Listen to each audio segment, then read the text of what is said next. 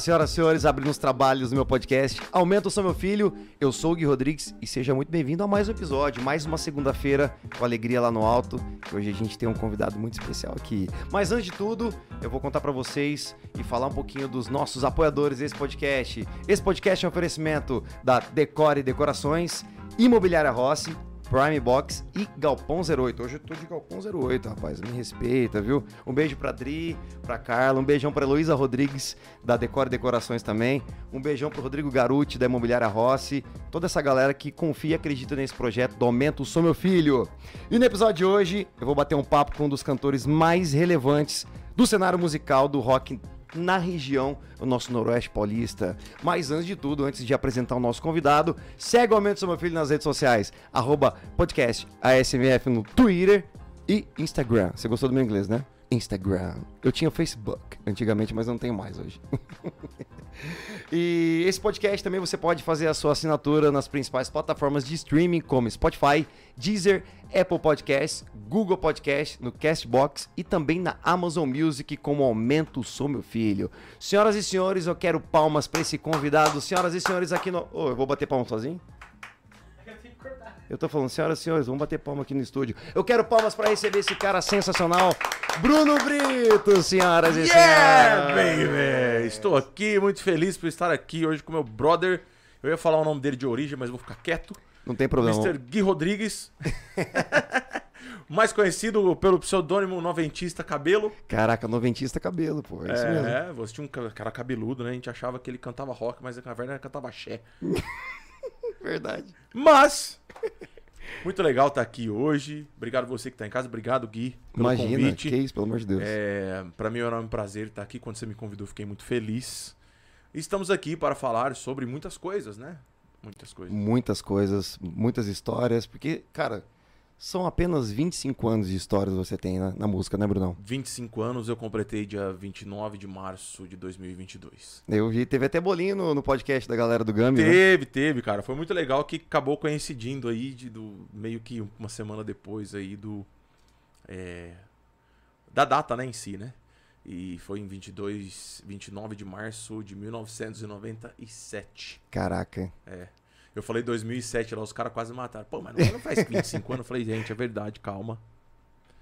Calma, que é do... 1997, eu tinha 16 aninhos. 16 anos. É, eu já, já cantava antes, né? É, no chuveiro, no quarto, simulava um monte de coisa. Mas na noite mesmo foi nessa data. Caraca. E, tipo assim, como é que você encontrou a música, assim? Ou a música encontrou você, né? Porque você já. Você vem de uma família musical também, Bruno? Não. Eu tenho alguns tios da minha mãe que eram jornalistas, radialistas, e um deles, né, que muita gente deve conhecer aqui de Rio Preto, que é o César Moanes, ele cantava no Tangolero, né? Que... Então eu cresci vendo ele cantar tango em algumas festas de família quando a gente se encontrava, né? Era difícil a gente, às vezes, encontrar toda... essa parte da família, né? Na época do meu, desse meu, é, vamos dizer assim, é, é, nascer musical, né? Mas eu me lembro dele cantando, é, e, e eu- e- tinha um. O sogro dele can- tocava violão. Então, onde ele tava, sempre o sogro tava junto, então o sogro pegava violão, né? Violonista é, de, de, de bossa, de, de, de jazz, de, aquele cara que a gente olhava e falava assim, nossa, como é que o cara consegue tocar daquele jeito já naquela época, né? Seu Sérgio. Os dois aí, descansem em paz, né? Grandes pessoas. Então, nunca, mas tipo assim, de que uma coisa passada assim de pai pra filho, assim, de irmão Uhum. mais velho, não. Não, eu, eu- eu- na minha família sempre escutavam música, né? Meu pai sempre escutou muito. Sempre tinha contato com a música e é, tudo mais. né? exatamente. A gente era que meu pai até hoje com 70 e- com 73 anos aí, ele você entra no carro dele, o rádio dele não desliga. Né, direto. Então ele tem o pendrive dele lá, ele tá- pulou a fase do Bluetooth por É, enquanto eu tô Mudou, né? é, eu tô, tent- tô tentando falar pra ele, vamos colocar um Spotify aí, né, pai? Não sei o quê, pá. Mas ele não, ele tem o pendrive dele, eu gravei um monte de coisa pra ele, desde coisas antigas, coisas novas, as minhas, as- os covers que eu tenho, as minhas músicas, né? É, e, ele, e ele escuta aquilo lá no looping, cara. Mas, tipo assim, tem, cara, tem 20 mil músicas, 16 GB de música, ele fica ali Nossa. até hoje. Então eu cresci nesse meio, né? Meu pai e minha mãe sempre ouvindo música. E o meu irmão, do rock, é o meu irmão mais velho, né? Que desde que eu me lembro, né? Nesse, nesse, nessa coisa do, do, do nascer musical, eu me lembro dele com os vinis, né? Desde 90 e Não, mais. Que 90. Desde Cara, você já tinha 16 anos em 97, cara. Olha isso. 97, cara. Eu tô com 41, né? Mentira. É, mano. É inacreditável, velho. 41 anos Você já. tem que passar pra gente esse produto que você usa aí, Brunão. Cara, no, por cabelo não funcionou, né? Esse produto, né? Caraca. É, mas, mas são 41 anos, 25 de música. Mas, cara, eu, tipo assim, se você for pra pensar assim, acho que uns 3, 4 anos de idade, assim, né, mano? No- 90, 83, 84, assim, eu já tinha uma, uma coisa de música e de Uhum. cinema, né? Meu irmão ouvindo os discos, fita cassete, né, mano? Então tinha um cara da rua que comprava o vinil. É, e porque assim, pra, pra ter as informações na época, como a internet era restrito, tipo assim, quer dizer, era não, nem restrito, a tinha, em não tinha. 84 não tinha. Não, 84 não, digo assim, quando você já tava perto dos anos 90, vai, que você já tinha ali um entendimento mais ou menos musical, né? Então naquela época não tinha nada de internet no, no país praticamente. Tinha, Não. mas era só pra galera. Nos anos 80, você conseguiu. eh, Você comprava. Você, a gente- nessa época eu morava em Votuporanga e Fernandópolis, né? Então nessa época você só conseguia acesso a discos em Rio Preto. Porque na época tinha duas lojas de disco. A Descolar, que era na esquina ali. Não- eu sou péssimo com o nome de rua, então não me xinguem em casa. ah, na esquina dali. É, na esquina do, do, do calçadão ali. Hoje, hoje, Até- é, hoje é uma loja da no- Claro, se eu não me engano, ou uma Ah, T de tá. tênis. Eu não me lembro muito bem. Mas a descolar existe ainda, né? Existe, mas é uma portinha que vende Ah, instrumento menorzinho. musical, Uhum. pá. E a Pup Discos, que era na Galeria Bacite. Onde que é a agência de Correios hoje, se eu não me engano. Se for ainda. Perto do terminal? É isso. Perto, na- na- na- tem um fórum ali na esquina. ali. Então a gente tinha esses dois lugares. Então a gente. Muitas vezes a gente ia lá. Quando. quando hum, nos anos 80 não, né?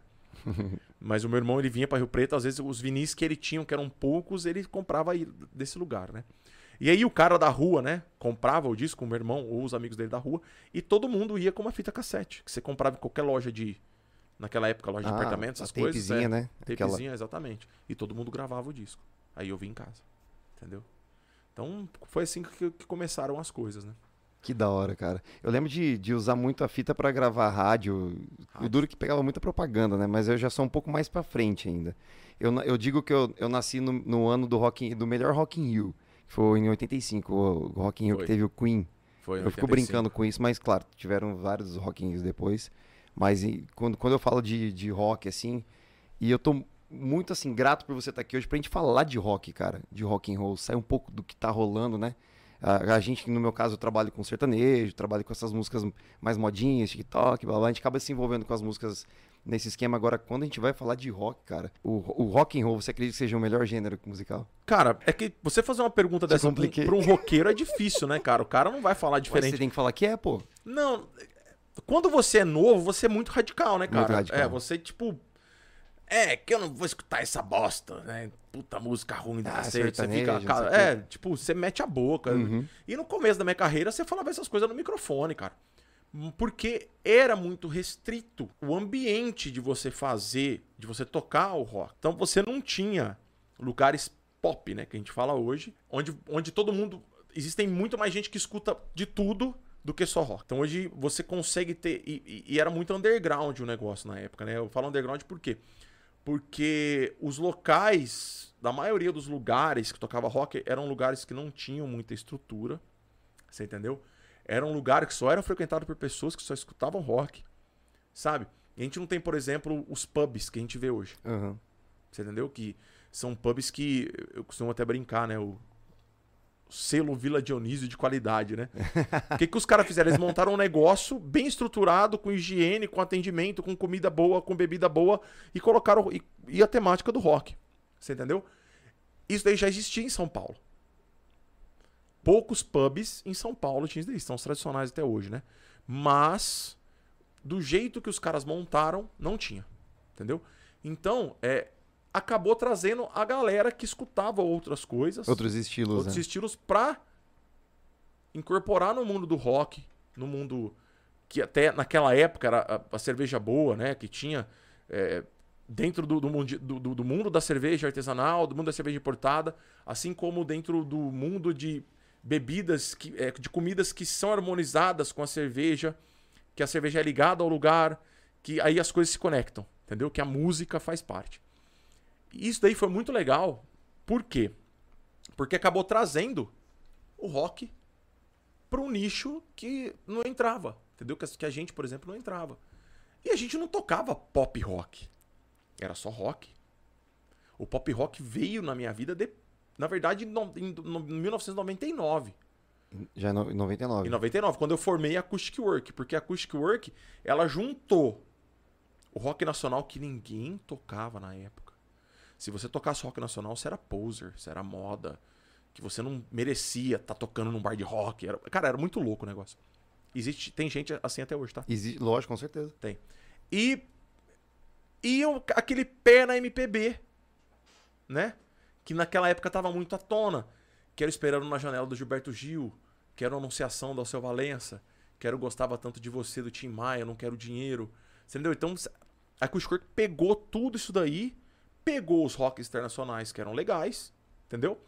E fez aquela mistureba. E aí apareceu o gênero. Dentro, não foi por causa da. Gente, pelo amor de Deus, não tô falando que a Acoustic Work inventou o pop rock. Já, já falavam do pop rock. Mas a gente já? coloca na. Desculpa te cortar, Sim. mas a gente coloca no, num cortezinho, a gente fala isso que o Brunão disse que a Acoustic Work, que é o. Que é o quê? Que, que iniciou tudo, que é o que é o é, pai do Rock in Rio. Que... a gente fala isso, mas na verdade, galera, é tipo um baitzinho, tá, sabe? É, é um bait. É um bait. É um bait. Só para vocês arrumarem rolo com as pessoas. Então, então, cara, foi assim que aconteceu. Essa união, né, desses subestilos que acabou aparecendo, porque era muito miscigenado na época, cara. Demais, demais. Demais. Então a gente tinha o Vagnão, Wagner Moraes. Wagner Moraes. Que fazia só música nacional só essas coisas de MPB, até mais agitada, que trouxe isso para dentro. Aí a gente tem o Pai de Todos, na época que era uma banda de rock. Só que os músicos eram muito fodas e estudavam outras coisas. Eles juntaram o rock com a MPB. Que é uma coisa que os Mutantes faziam lá no final dos anos 60. Você entendeu? Olha isso, doideira. É muito louco isso daí. É porque o Mutantes era uma banda de rock psicodélico e eles tinham muita influência de, de, de, de MPB, de bossa nova. Se você pegar Panisette Circense, que voltou com a Marisa Monte. Peraí, calma, fala devagar, como é que é o nome? Panisette Circense. Panisette Circense. Eu não, não, não conheço, não, não ouvi. As pessoas da sala de jantar. Ah, mas era Marisa Monte? Não, essa música é do Mutantes. Ah, do Mutantes. Do Mutantes. Então, mas a Marisa Monte fez uma releitura, de, no, acho que, no, se não me engano, naquele ao vivo, barulhinho bom, que trouxe essa, essa coisa de misturar novamente o, o rock com o MPB e e a Acoustic Work, como nós era moleque, a gente, ia, a gente ia nos lugares e via esses caras tocar. Você entendeu? A gente falava, mano, a banda tem que ser. E pegava como referência, né? Pegava como tem que ser essa mistureba aí, cara. Mas os caras do rock, mano, foda-se os caras do rock que vai meter a boca de nós. E, velho, vamos, vamos pegar. E a gente começou a entrar em lugares onde só entrava MPB ou só entrava rock. Aí a gente começou a pegar lugares que, que, que tinha esse nicho um do outro. E a gente começou a miscigenar as coisas, e aí, aí apareceram outras bandas, inclusive bandas que já eram de rock, que começaram a tocar músicas mais dentro do rock nacional. E hoje tá essa loucura que tá aí. Caraca. Entendeu? Todo mundo toca de tudo, os mesmos covers, né? Que até 10 anos atrás a gente, a gente ficava puto, que às vezes a gente tirava uma música nova que funcionava, e o cara que ouvia ia lá e tirava de novo. Mas hoje em dia o repertório é de todo mundo, cara. Nossa, total. Sim, total, o repertório é de todo mundo. Você entendeu? O que muda, na verdade, são as pessoas que interpretam a música. Então, é, não, não tem mais o, é, essa, essa loucura de, ah, você, a gente começou a tocar essa música e teve você porque você foi lá, não sei o quê. Por exemplo, Psycho Killer é um, é um exemplo, né, mano? Eu não queria tocar Psycho Killer na época da Acoustic Work. Porque eu achava a música ridícula.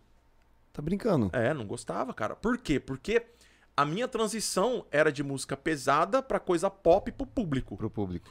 E Psycho Killer é uma música de 1979, surgida pós a onda punk na Inglaterra, que naquela época quando saiu o punk espirrou no mundo inteiro, Nossa, né? demais. Que é o Sex Pistols, Sex Pistols. Ramones eram antes, né?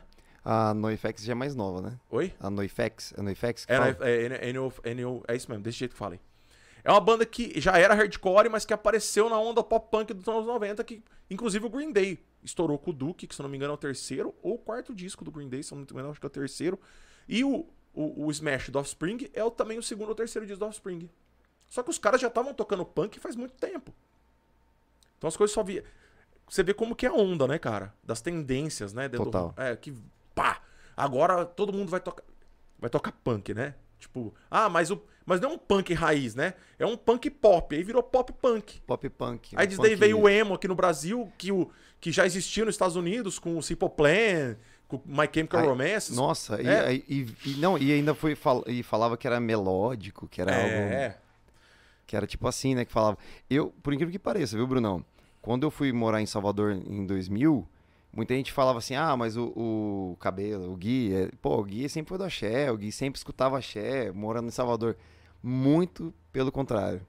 Cara, o meu, assim, os meus primeiros álbuns, discos de rock assim, se você falar um cara, que que você, que que você é fã? Mano, eu sou fã do Supla, cara. Eu gosto muito do Supla. Eu, eu sempre ouvi Bad Religion, eu era ao contrário total na minha família. Minha família me odiava nessa, nessa época, me odiou muito. Por quê? Eu usava a camisa do Bad Religion e eu sempre, pô, fiz catequese. Fiz... e eu não tinha muita noção. Tipo, pô, imagine você usar uma camisa do Bad Religion hoje. A galera, tipo, pô, não faz muito sentido, né? A galera, porque tem uma cruz cortada no meio, é uma coisa, tipo, Você tinha, você tinha a camiseta do American Jesus, né? É American Jesus. é isso mesmo. então, tipo assim, pô, eu amava o som, cara. Eu não entendia a letra, não entendia nada. A ideia dos caras e tudo mais, mas eu, porra, adorava a musicalidade, o, o punkzão mesmo, sabe? E eu lembro que tinha também outro cara que era muito parecido com o Supla, que é só que internacional. Que eu esqueci o nome dele, gente. Billy Idol, Isso, que, como é que chama aquela música? Ah, Eyes Without a Trace, Dance With Myself. Isso. Dance with myself. nanana. Porra, pra caralho, velho. E, e o Supla. Não- eu não soltei gases, não, viu, gente? Foi a cadeira que fez barulho. Você ouviu o barulho? Eu vi. Ah, mas Você em gente- casa também ouviu, mas foi a cadeira. se tiver um cheiro ruim é que na É. verdade não foi a A gente cadeira. já jogou a, a- a- Como é que é o nome? A Maria Fedida pra fora. Eu trouxe ela de fora. Ô, Brunão, então tipo assim, pode falar Brunão, né? Pode, Não claro. ô, é que a gente tem muita intimidade, assim, a gente é bastante amigo e tal, então eu, eu acabo esquecendo o lado mais profissional, te chamo de Brunão. Não, por- pode chamar de Brunão. Mas pode me problema. chamar de cabelo também, não tem problema, tá? Não, mas eu já acostumei a chamar Já de Gui. de Gui, né? É, de Gui, o cabelo já foi, já.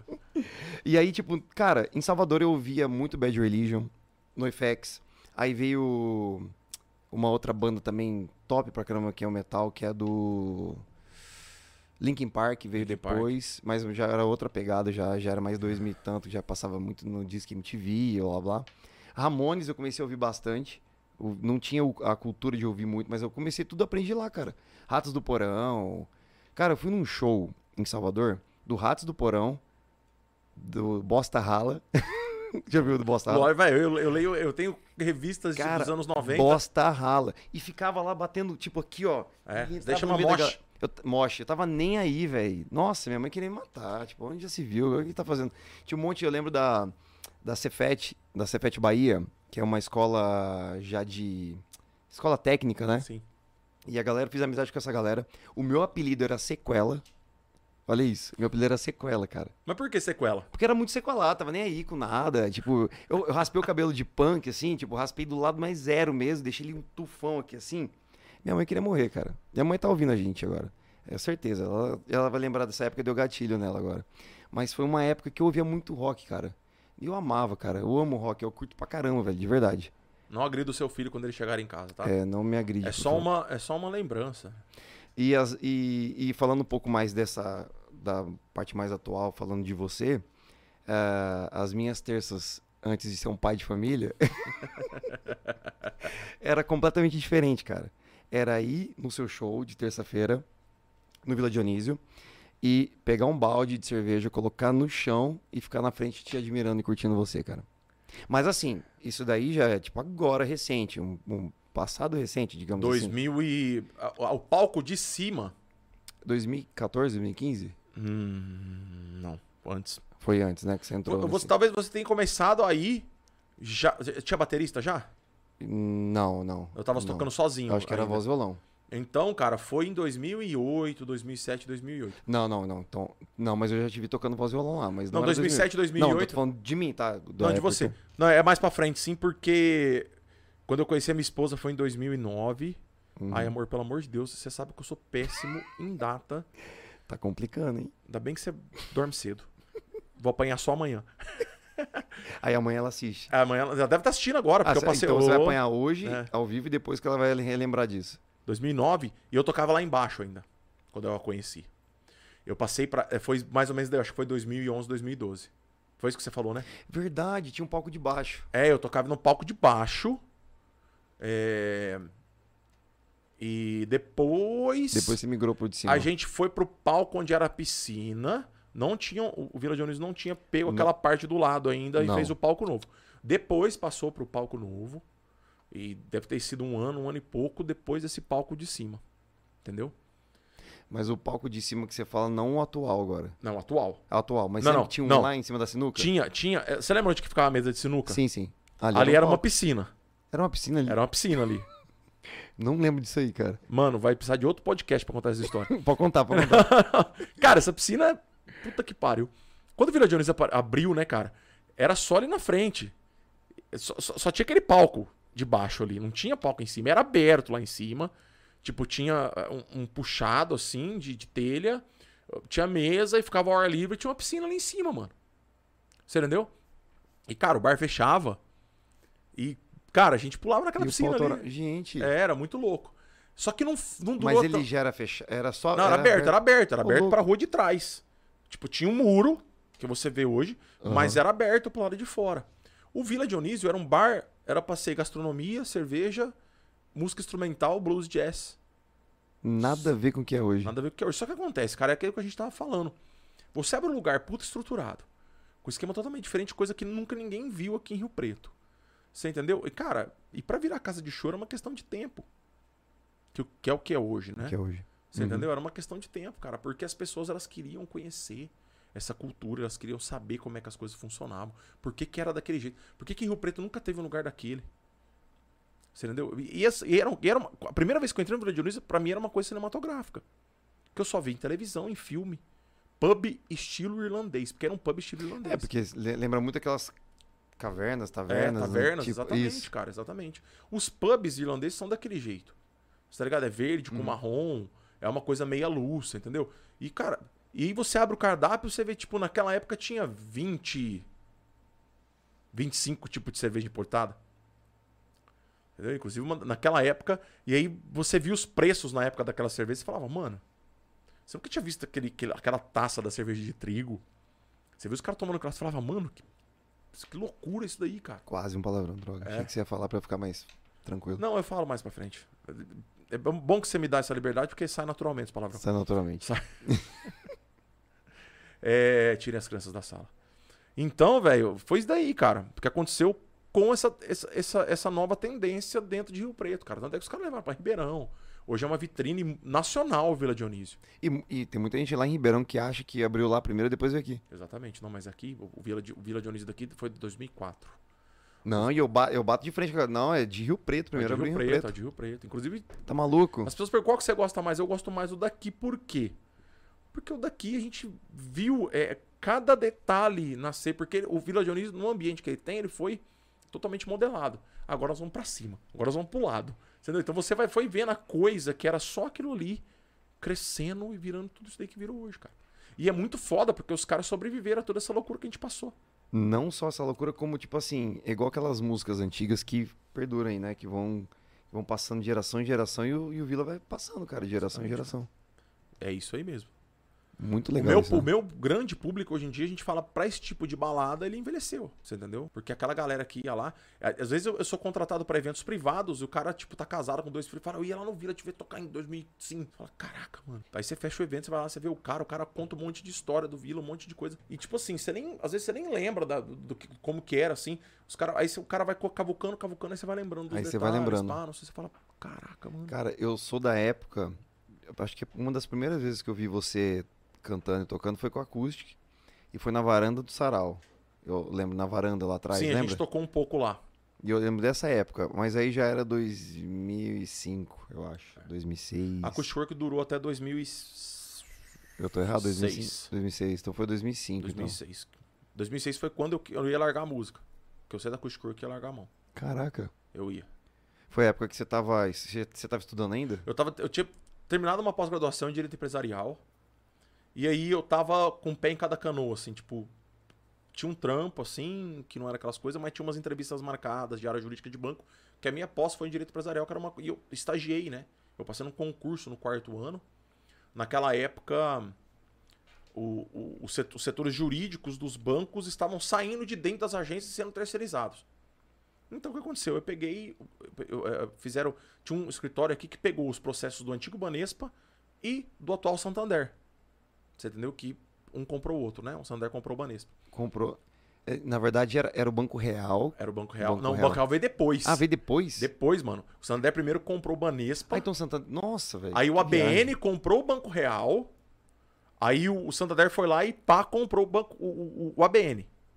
Caraca. É, mano. Eu Olha sei, quanta Eu coisa. sei porque meu pai foi trabalhando no Banco Real Ah, só 36 porra, anos. E eu querendo discutir com o cara, falando, meu Deus, não, não comprou nada, foi Banco Real antes. E, e a minha esposa foi funcionário do ABN. Então, tipo, Cara, é como se fosse um loucura. filme, é. Então, então foi isso daí que aconteceu. Então eu já tava acostumado já a- com essa parte do direito e eu queria trabalhar. Então eu tinha duas entrevistas marcadas Uhum. e eu tinha que me dedicar um pouco a, a essa profissão que eu tinha acabado de, de terminar o pós. Entendeu? Eu falei, quer saber? Eu vou, vou largar a mão dessa trem aqui.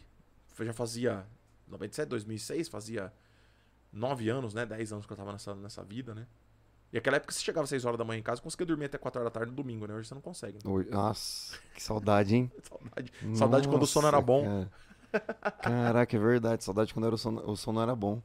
Que loucura, né? Pois que é. mudança de. E aí, tipo, você conta isso em algum. Você já foi em outros podcasts, já, né? Já, mas, é cara, é tanta coisa que a gente vai lembrando de detalhes Vai e eles ficam lembrando. diferentes. Depois a gente faz um compilado de todos os podcasts que você for participar. A gente vai pegando um trechinho Faz um revival, é, faz um só. Final de ano a gente faz um especial, todos os podcasts que já participou. Pois é. Quantos podcasts já participou, Brunão? O do Gambis, eu participei, cara. Manda um abraço pra galera do Gams aí. pô. Verdade, Tiagão, Oliveira, Music, THC, no Beat. Um abraço pra vocês, meus brothers Como é o máximos. nome do podcast? É Gambis? É Gambis Podcast. Gambis Podcast. Isso. Mandar um beijão pra galera do Gambis. Sucesso pra vocês aí. Tamo junto, viu? E eu vou combinar um dia de trazer esse cara aqui, cara. Eu gostei bastante da- do, do podcast dele. É legal e, e, tipo assim, você tem, você tem grandes artistas, né? O Thiago é um ótimo baixista, guitarrista, baterista, produtor musical, engenheiro Olha de som. da hora. Então ele é um cara que toca de tudo, faz tudo e é um cara muito dedicado à música. E o Oliveira é um cara que tá nessa vibe agora, que tá legal do. do- do- como que é o nome, caramba? Desculpa, Oliveira. Qual esse estilo musical agora? Trap. Trap. O trap, né? E ele é um cara que faz rima na hora. A gente fez um Psycho Killer com rima, cara. Lá no, lá no Gambis e foi muito legal, cara. Então ele é um cara muito inteligente, muito, tem muita desenvoltura, muita facilidade com, com as palavras. E as músicas dele, cara, são muito legais, entendeu? Olha que da hora. É, porque as pessoas às vezes associam o trap a essa coisa meio sexualizada, mas na- no caso dele não Mas é. na cara, verdade não é, né? Ele fala sobre, fala sobre amor, fala sobre a vida, fala sobre. Então é muito legal, cara. Fica a dica aí do podcast massa pra você que tá procurando um podcast pra chamar de seu, pra ouvir. Exatamente. O pessoal do Gambis Podcast. Tá no YouTube, né? Tá no YouTube, Gambis Tá no Podcast. Junto com esse daqui, gente, olha lá, tá vendo lá, ó. Aumenta o som, Aumenta meu meu filho. filho. Então você põe tudo lá nos favoritos lá e, entendeu? Ó, Bruno, valeu, viu? Imagina. Pô, cara, que, que massa, cara. E na época do Acústico Work, assim, você conta o, o porquê, o motivo que a banda teve o fim, assim? Não, foi um dos- trágico ou foi tranquilo? Não, na verdade, eu saí porque eu queria largar. Eu tava cansado já, né? De, de- da- da vida, não sei o quê. E eu sempre, sempre tive vontade de ter família, ter filho, essas coisas. Cara, e era. E você conseguiu. Consegui. Tem uma família maravilhosa. Consegui, muito obrigado. Você também. Obrigado. Essa, essa molecada é foda, né? Filho é, filho é a melhor coisa do mundo. cara. Com certeza. É, não tem coisa melhor. Faz você mudar de patamar de ser humano. Nossa. Eu, te- eu tenho uma frase que eu acho que eu falo todo episódio quando eu falo com alguém que, que é pai. Você aprende a ser filho quando você se torna pai. É muito louco isso, cara. E faz muito sentido hoje pra mim. E eu fico espalhando essa mensagem toda vez. Eu acabo me tornando repetitivo, mas eu falo, cara. É muito louco, né? É, porque. Porque você, você se coloca no lugar dos seus pais Com certeza. quando você era só filho. Você entendeu? Uhum. Isso pesa em muitas Nossa. situações. Demais, muitas, muitas, muitas. É, é difícil você separar, né? Deixar essas, essas experiências que você teve com seus pais pra trás quando você tá tratando com o seu filho. Você entendeu?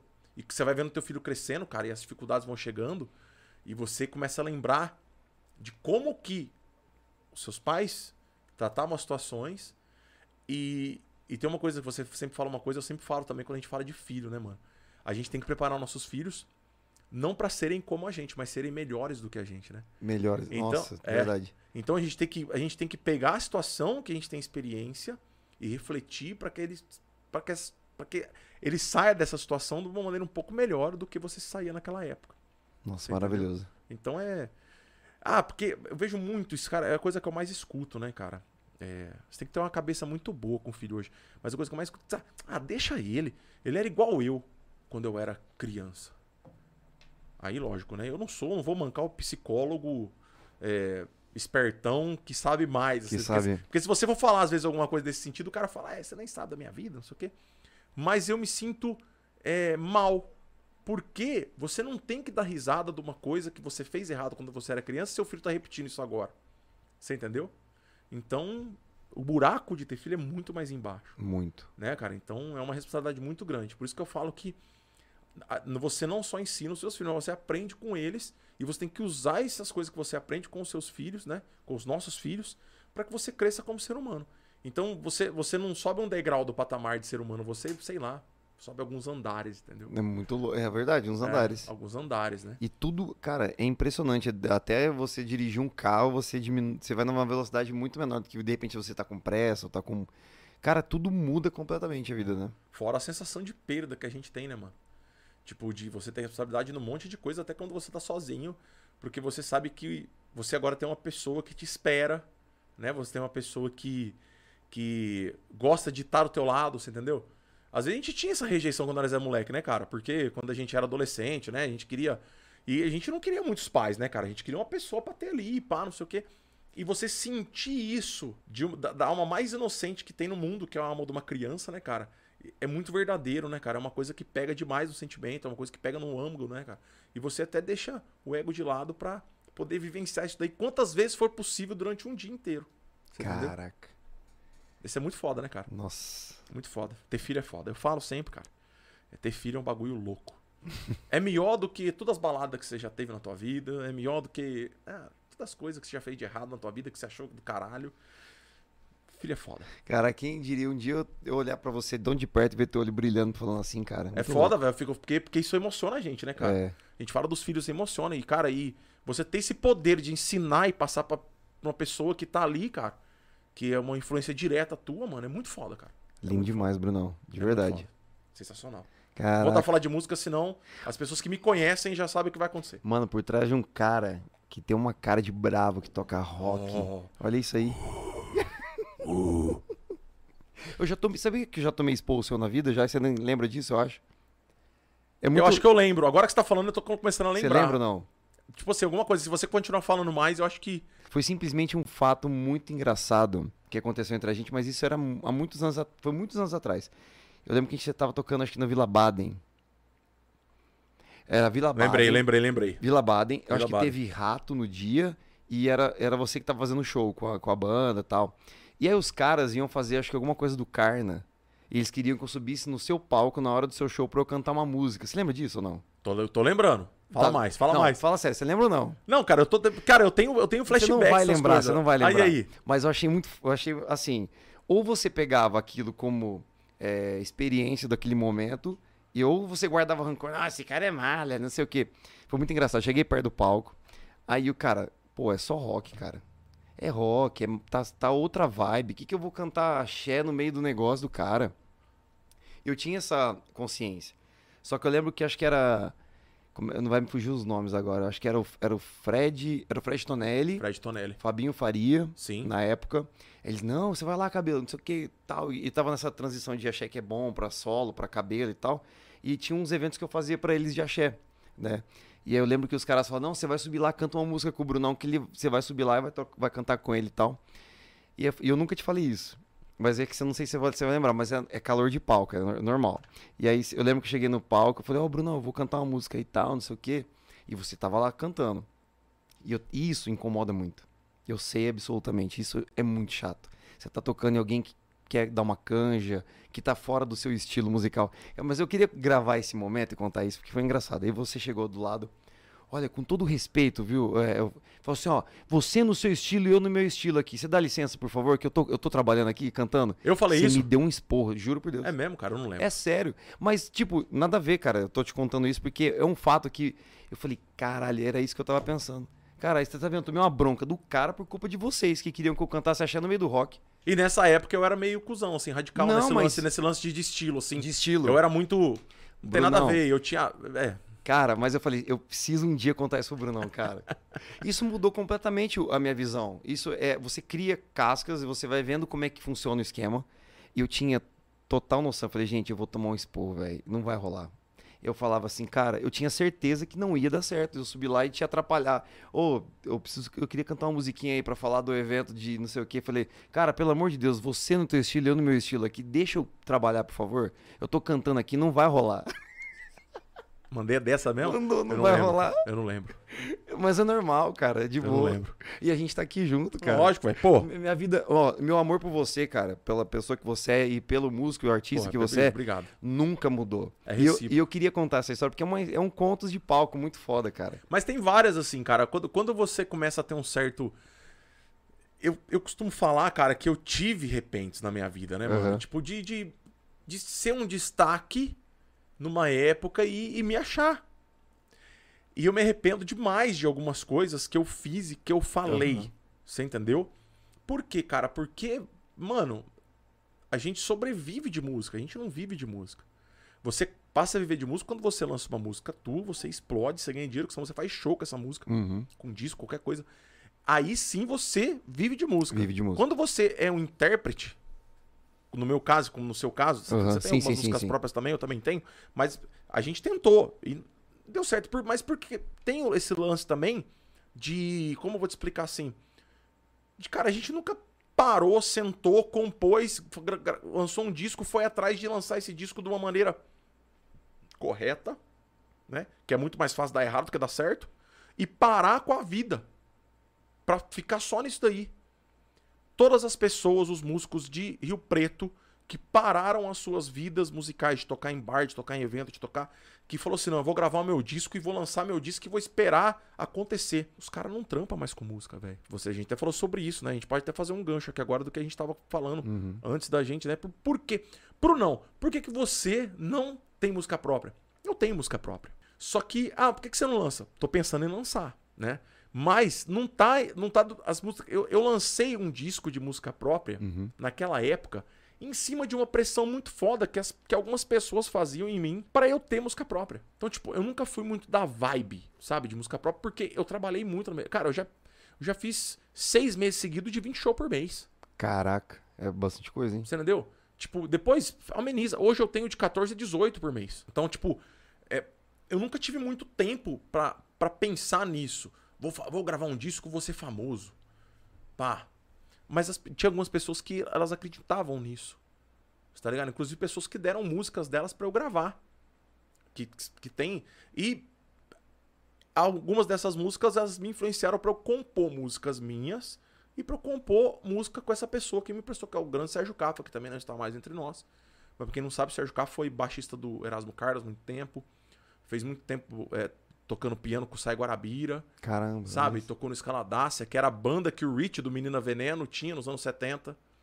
Você tá? Então era um cara que tinha uma puta bagagem. E ficou muito tempo em São Paulo, dentro do estúdio, produzindo gente nova. Compondo pra gente nova. Então ele tem uma. Cara, ele tinha. Cara, não sei se milhares, mas centenas de músicas, cara. Tudo jogado em CD, tudo com papel, monte de. Cara, eu, fui, eu ia na casa dele, a gente ficava às vezes uma tarde inteira ouvindo músicas, essa funciona, essa não funciona, vamos compor uma, vamos. Sentava no piano. Ia.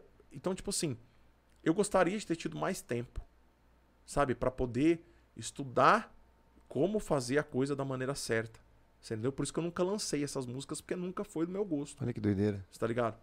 Então tem, E, tem e poucas pessoas sabem disso, né? poucas pessoas. Muita gente me cobra, ah, por que, que você não lança? Porque não sei o que. Cara, porque tem música que eu tô desafinado e não tem autotune no mundo que, que conserta isso. E eu passei muito tempo na minha vida com gente passando a mão na minha cabeça eu cantando errado. Muito tempo, Gui, muito tempo. Cara, eu acho que não tá legal. Não, tá bom. Vai, vai vai aí. Tá legal. E, Tá nossa, legal, não sei daí... o que, pá. E eu, come- e, e eu tive noção de técnica vocal há 5, 6 anos atrás. De verdade mesmo. Por exemplo, hoje eu não fico mais afônico, velho. Eu posso cantar seis vezes na semana, todos os dias. Nossa, Bruno, eu preciso aprender com você então mais. Que eu hein? tenho, tenho, tenho, tenho algumas técnicas que você usa, que você consegue. Algumas coberturas, algum modo de cantar, é, projeção de boca, palato mole, tudo isso daí, cara, tudo isso daí influencia no negócio. Tá ligado? Então, mas como que eu cheguei nesse patamar? Quando eu perdi minha voz.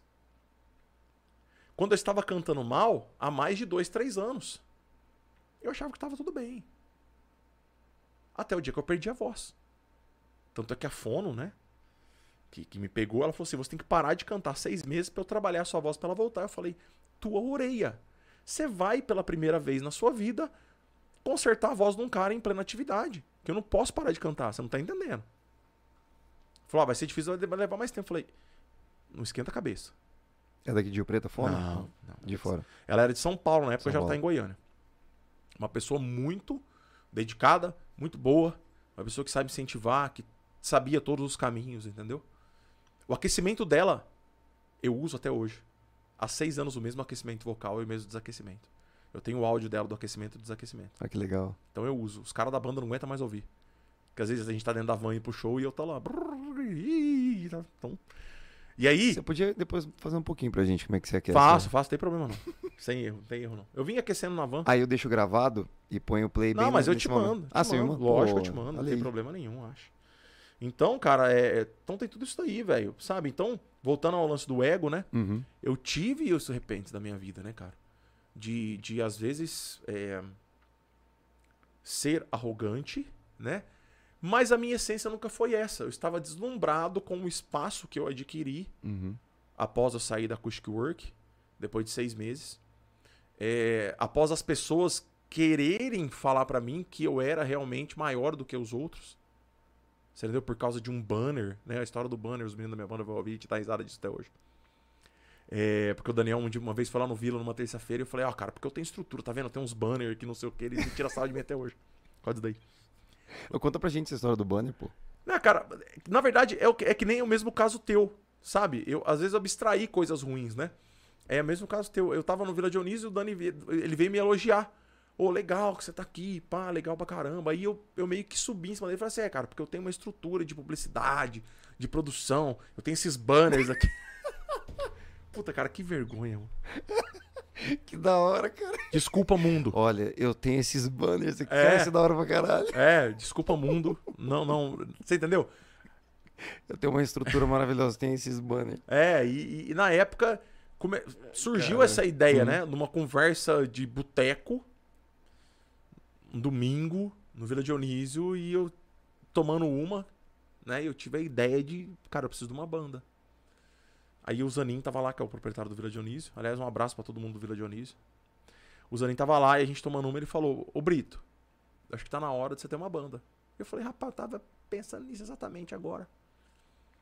E aí a gente fez teste, enfim, né? Chegou, tá hoje, né? Tô na terceira ou quarta formação da minha banda. Sou amigos de todas as pessoas que tocaram comigo, graças a Deus. Isso é muito legal. né? Isso é muito legal. A formação atual hoje é o, é o Dan, é o Daniel O Daniel na guitarra, o Renato Schiavetti na bateria e o Rafael Gohan no baixo. Gohan. É. Nossa, eles são gente boa demais. Aquela época do Gevera que a gente se encontrou pra caralho era, era, era o Gilberto, né? Era o... Não, era o... Ou o Jason. não, de... Você fala de batera? Não, de baixo. Hum, acho que já era o, o Gohan já. Já era o Gohan, né? Já era o Gohan. Era Cara, o Gohan nem e... eu acredito quanto tempo faz que esses caras estão comigo, mano. Mano, faz tempo. Porque é a, é a formação mais duradoura. O Chapola era o batera. Batera. O Chapola. Aí... Acho que não, e continuou. O Daniel, o Daniel... Já era o Daniel já. Já era o Dan, já. Já era o Dan e o Gohan. Depois entrou o Renatinho. Isso. Foi isso mesmo. Isso mesmo. Não, na verdade, o Renato tava antes na banda do que o. O Gohan entrou depois do Renato. O Gohan entrou de- Depois do Renato. Acho que você pegou a fase do Egberto, do Egberto, que era o... que era o cara de Brotas. Ah, é verdade. É, Naquela pegou- casa de madeira lá no Isso. Gevera. Que, que Isso, exatamente. Nossa, é verdade, verdade. Era o Egberto no baixo, o Chapola na bateria e o Daniel na guitarra, que foi quando logo quando tudo saiu, o Daniel entrou. Aí depois o Chapola saiu, entrou o Renato. Uhum. Aí depois o Egberto. Ele, eu, brinco, eu brinco com ele até hoje, né? Ele acabou de construir a casa dele, né? Aí ele fazou. ele, usou, ele usou todos os cachês que eu, que eu, que eu paguei pra ele. Aproveitou pra Ele- caramba. mas ele fala isso pra mim, ele falou, velho, você é foda, mano. Você me ajudou a construir minha casa, cara. Tá vendo? Tem uns tijolinhos lá. Tem Tem, um tijolinho o, Bruno, lá, o suorzinho Tá do Bruno Brito. Brito lá. embaixo do Brito. tijolo. Não tá escrito Itaú, tá escrito Brito. Boa. Mas é muito legal você. você o Egberto sempre fala, fala isso pra mim, né, mano? A gente toca ideia até hoje, né? De vez em quando ele fala, tipo, tudo que. Tudo. Como eu, como eu formei é, a, minha, a minha casa, as coisas que eu tenho, como, como eu ajudei ele nesse quesito, né?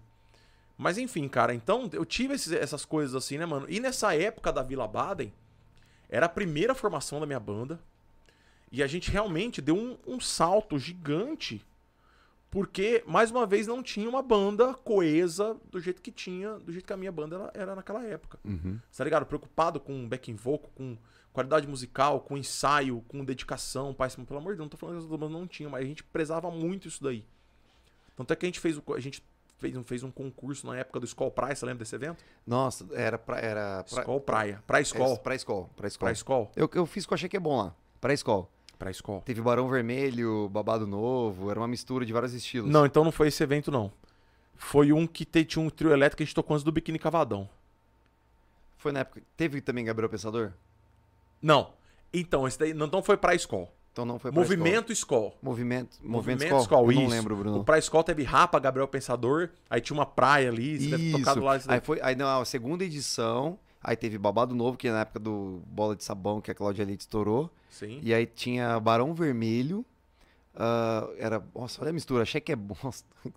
Achei que é bom, Barão Vermelho, Babado Novo. Era só isso. É. Era só isso. E a gente tudo com os caras lá, velho. Essa Muito primeira louco. edição do Rap Uhum. do Gabriel Pensador, eu fui pra ficar louco, pra tomar e curtir a festa. É, Mas enfim, mano. Então foi, foi. Esse lance do ego aí foi uma coisa que naquela época, perdão. Foi naquela época. Foi muito latente. Então, às vezes. Eu, eu devo ter sido arrogante em alguns momentos desse, dessa época, tá ligado? Uhum. Só que eu sempre falo, cara, que a essência tua ela não muda. Você entendeu? Você se deslumbra com uma coisa. Quando acontece uma coisa boa com você, você não perde assim ah, a consciência. tá louco. Você entendeu? Então eu, eu tive essa época muito de, de, de- de desco- descoberta da minha carreira e que eu fiquei deslumbrado. Você entendeu? E eu tive isso com 17 anos também. Isso que é louco pra caramba. Com 17 anos eu tive, 16 pra 17 anos eu tive esse deslumbramento também com a banda Liar. Cara, você foi da banda Liar, isso que eu ia te perguntar. Esse primeiro show foi com a banda Liar. Cara, eu, eu estive com eles na quinta-feira passada num casamento. A gente tocou no mesmo. Eu nunca tinha tocado ou dividido palco ou alguma coisa com eles. Foi a primeira vez. Né? E depois que eu vi na sua biografia e tudo a história, você teve na banda Liar. Tive na banda Liar. Foi, foi pouco tempo, né? Eu não me lembro. O Christian ele pode falar melhor pra você quanto tempo foi. Uhum. Porque eu sou péssimo com tempo, com datas. Caralho, é quatro. Ó, saiu um palavrão. Saiu, até falei? Falei que uma hora sai. Uma hora sai, não tem problema. Na alegria. E aí, cara, é, é, eu já tava no terceiro colegial nessa época e meus pais, eles sempre foram muito é, ferrenhos com o lance do estudo. Então, tipo, eu tinha que estudar. A música era uma coisa de segundo plano na minha vida. Era, era, era pra ser, né? Uhum. né? Mas, enfim, se não fosse ela, nós não estaremos aqui hoje. Mas naquela época, então, eu não podia sair pra tocar numa quinta, sabe? É, os shows que eu tinha que fazer era de sexta e sábado, você entendeu? E a gente tava na época do Olaria, né, cara? O Olaria era, era, prim- era uma das primeiras casas de rock que tinha uma estrutura de som, tinha estrutura de bebida, tinha, era uma casa fodida. Então, quem tocava no Olaria era considerado, assim, bandas massa de Rio Preto, né? Tanto é que o Olaria trouxe Nossa, muita eu não de lembro da- desse lugar. o Olaria, cara, ele fica do lado do aeroporto, onde é aquele estacionamento, só que do lado do, lado do aeroporto, não do lado de frente. Uhum. Hoje, hoje é um estacionamento novo que tá ali. Eles demoliram e colocaram um estacionamento econômico novo ali. Olaria era ali, cara. Era. Olha que legal. Olaria era ali. Né? Falei rápido. Olaria Arari. É, Olaria era ali. Fala rápido. pra você consegue. Nossa, Olaria é Arari. Vai. Nossa, cara. É tipo. Olaria era ali. É igual casa suja, chão sujo, bem rápido. Casa suja, ch- chão sujo. Chão sujo. Chão sujo. Olaria Arari. E você tá tomando um ainda, hein? Não, tô tomando água. Ah, é verdade. É que, é que, na verdade, ó, esse é o caldeirão de Hogwarts aí. Então, todo mundo até manda mensagem, pô, o que, que tem nesse caldeirão e tal, mas a gente não fala, porque a galera tenta. É tipo aquela, igual meu amigo Tairo de Manaus, um, um beijão pro Tairo Vitor, que ele sempre assiste aqui. Ele, fa... ele mandou uma mensagem engra- engraçada no, no chat falando que é aquela caneca do Jô, que ninguém sabe o que tem dentro, sabe? Ah, é verdade. Segredinho nosso que tem. Será dentro. que é a água que tem na minha? E na, na minha aqui tem, tem uma bebidinha. Esconde a também. garrafa de pinga aí, gente. Que garrafa de pinga, cara? Tá maluco? É, o limão também. um pai de família, cara. Limão, açúcar e o gelo. Mas o pai de família pode beber. Pode, lógico que pode.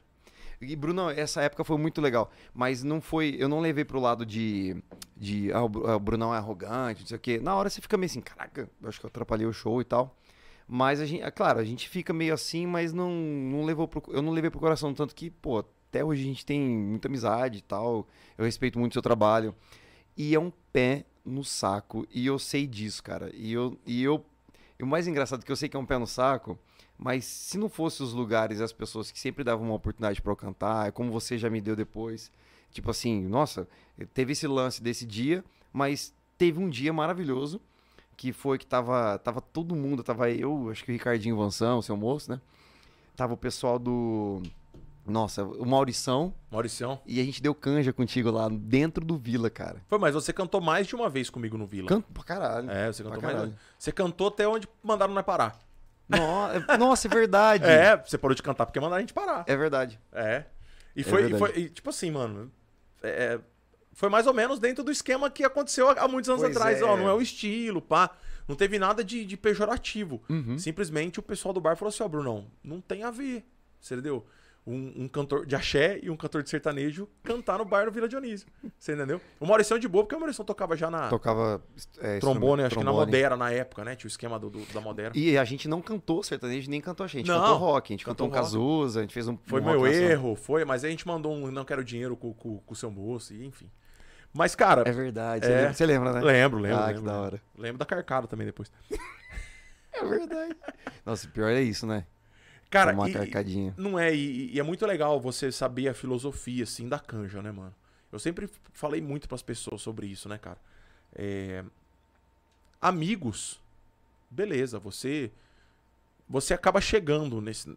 Ó, vamos cantar uma, ou deixa eu cantar uma. Amigos No tanto que. Mas é, mas existem uma forçação de barra, cara, de pessoas que você não conhece que querem tocar. Você entendeu? E essas pessoas que você não tem afinidade só tem um motivo pra ela querer cantar. Não é porque ela gosta de cantar ou porque ela quer mostrar o trabalho dela. 90% das vezes ela tá ali é porque ela quer aparecer. E 90%, 95% das vezes ela não canta bem. Nossa, entendeu? cara, você falou tudo. É, não canta bem. Então, às vezes, eu, eu já sofri muita pressão em show. Chama pra cantar, não sei o que, parará. Pessoas roubaram nosso microfone, já deve ter acontecido com você várias vezes. Nossa, já aconteceu. De pega o pedestal e puxa, Nossa, né? Putz, grila. É, a filosofia da canja é você ter o prazer de chamar uma pessoa pra cantar. Você- Sem a Total. obrigação. Total. Sem a obrigação, você entendeu? Ó, tô aqui nesse bar hoje, tem um grande amigo, um grande músico. E eu queria chamar ele pra cantar uma música comigo. Pô, tem coisa mais pau duro do que isso? Nossa. Falei palavrão, quase. Não tem, velho. Tem, é bom pra caralho isso daí. É muito bom. Você entendeu? Quando você chama um cara que você conhece, às vezes você não tem tanta amizade, mas você conhece o trabalho, admira, acha massa e você, Você vê sabe ali... que ele não vai decepcionar. Sabe por quê? Porque é, as pessoas, elas não querem alguém cantando mal. Você tá ligado? Então, às vezes você chama por uma obrigação, por uma pressão. Já aconteceu muitas vezes, tipo assim, ah, chama meu amigo pra cantar. Ah, não sei o quê. Ou às vezes o cara, Já. O cara que não mora aqui, por exemplo, isso, acontece pra caramba, acontecia pra caramba, né? Uhum. Ah, eu sou lá do Pará.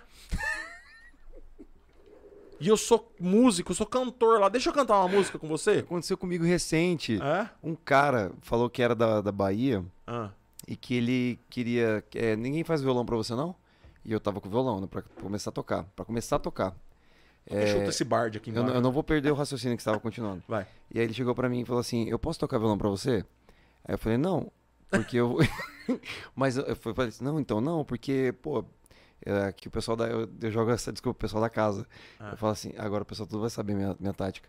Eu falo: Não, é que na verdade é que eu não posso colocar alguém desconhecido no palco, como não conhece. Mas se você conversar com o gerente.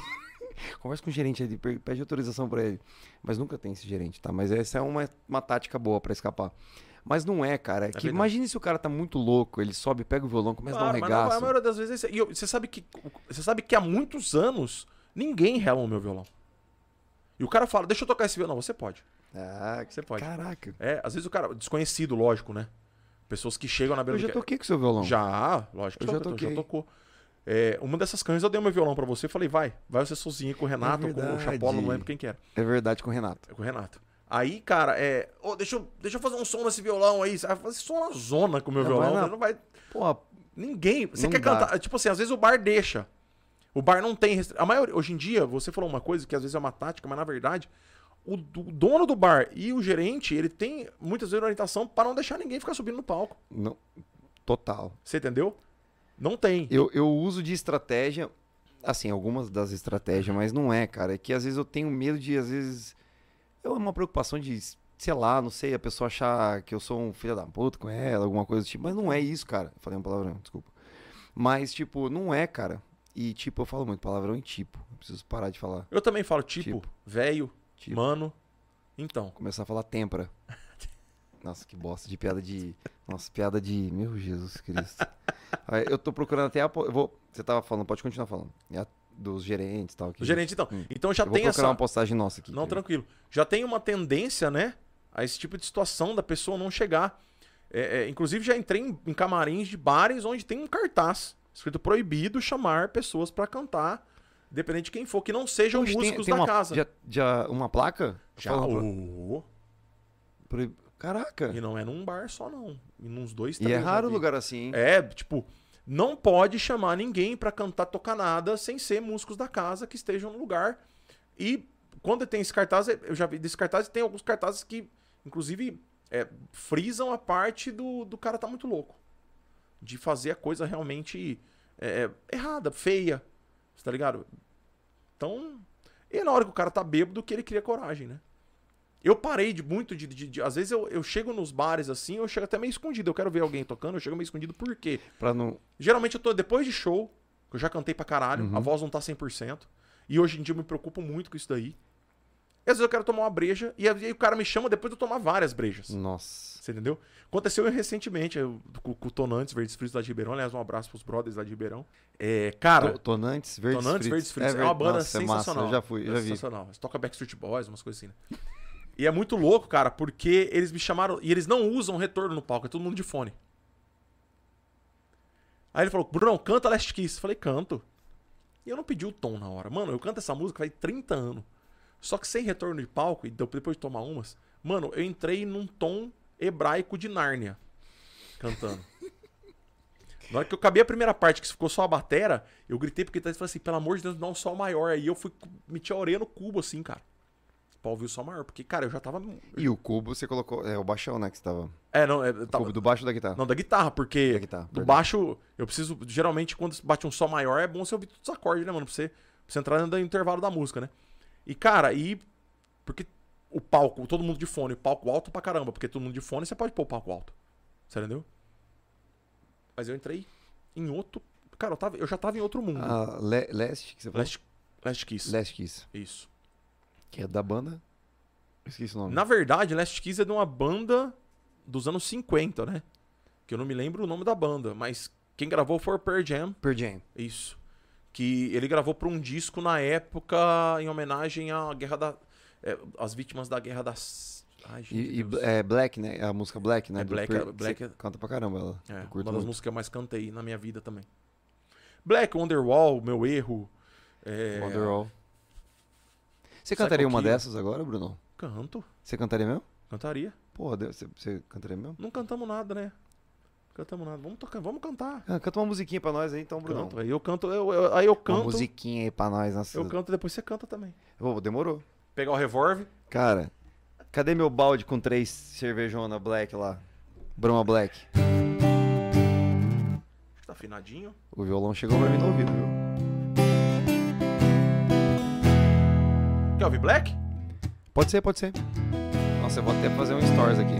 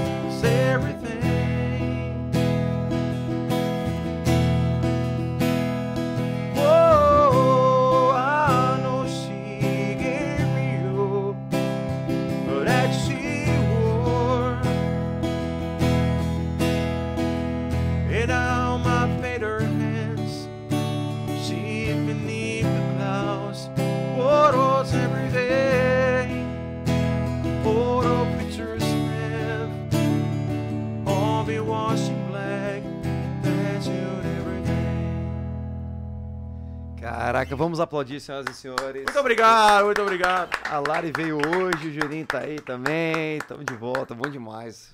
Pô, que coisa boa, que lindo, viu? Cantava essa música na sarjeta. Caraca. Saía de casa com o violãozinho de nylon embaixo do braço, uns 14 anos. Pô, Bruno e Brito. sentava na sarjeta pra tocar violão. Famoso cantor de chascaria. Eu tocava, os outros comia. Boa, essa, essa Boa. é do tiozão do pavê também. Tiozão do pavo total. Mas melhor que o Tempra. Cara, bom demais, cara. E pra galera que tá aí no YouTube agora, no chat, deixa sua mensagem de carinho pra esse grande artista. Bruno Brito, cara, que, que, que saudade que já deu daquela botar o baldinho no chão, como eu falei. Eu fazia isso direto, viu? Cara, eu fui muitas vezes sozinho lá. Mas muitas vezes. É, o Vila é o bar que te abraça, né? Mano, é muito louco isso, né? É, Vila é o bar que te abraça. Cara, mas juro pra você, é sair de. eu, tipo, hoje é terça, eu vou lá. Terça eu vou lá. E, e diversas vezes, pô, ganhei vários convitinhos seus lá pra ir lá. Várias entradinhas VIPs. Até hoje, se Até quiser hoje. ir, é tudo Ah, VIP. Nós eu é VIP, sei, velho. pô, eu sei. E, e- mas assim, é muito. é- tem que ser falado isso, sabe, Bruno? Porque é legal, cara. Porque esse negócio da canja, como você, você disse, é uma coisa de. É uma questão de confiança também. Com E certeza. de carinho, de ter mais prazer pra convidar um brother que já tá na música há muito tempo. E você ter essa oportunidade de estar ali é muito foda, né? Com certeza, cara. Eu acho que é aquilo que a gente sempre fala, né, mano? A música, ela é. É, a, gente, a gente é músico exatamente por, por ter esse prazer, né? De estar ali tocando, de estar ali cantando, enfim, de, de, de fazer com que a música no- nos torne pessoas mais felizes, né? Com certeza. E você trazer um amigo, uma pessoa que, que é um ótimo profissional, uma ótima pessoa, pra fazer esse som com você, acaba meio que. Acaba meio não, acaba totalmente, Totalmente. adentrando dentro desse conceito que a gente acabou de explanar aqui agora. Eu tô aqui procurando uma postagem que a gente tem no Vila, juntos. Vixe. Eu, eu não tiro do meu Insta, viu, cara? Não, mas todas as postagens do meu Insta também tá aqui. Deve ter a marcação aí. Ah, achei. Achou? Eu tenho uma foto com você, ó, 11 de janeiro de 2014. Olha. Caraca, essa aqui eu faço e vou mandar pro Juninho pra ele. Rola colocar aqui, Juninho, pra gente no Insta? Colocar na TV pra galera ver. Eu vou mandar pra você aqui. Aqui, pronto. Vamos ver, vamos Vê ver. se chegou aí. No Insta do Juninho. Enviei pro Juninho, concluído. E tem uma postagem também do dia que você me chamou pra, pra participar. Pra cantar com você a canja, a famosa canja. Vou colocar aqui na tela também. Vamos ver se vai. Nossa, cara, olha isso, velho. Olha, olha a capa da gaita que eu tava. Só a capa só. cara, tem até. Olha aqui, ó. A gente no dia lá. Deixa eu ver, peraí, deixa eu apagar aqui a mensagem da minha filha. Cadê? Deixa eu ver. Boa. boa. Essa foto Foi é- esse dia aí. Foi esse dia que. Esse dia foi o do rolo. O dia que depois a gente mudou completamente a- agora o esquema de canja no Vila de Unidos foi desse dia aqui. O 13 de janeiro de 2014. É a data que já tá o decreto lá proibindo cantores de outros estilos. o decreto. O decreto, mas não foi nesse dia, não. Foi um pouco depois. Foi um pouco depois, Foi um né? pouco depois. Não sei, eu não me lembro o momento exato, né? Não, cara? mas também tá, tá tudo certo, cara, pelo amor de Deus. Hoje, hoje as coisas estão muito à fl- à flor da pele. A gente é, ou é ou não é e não pode discordar.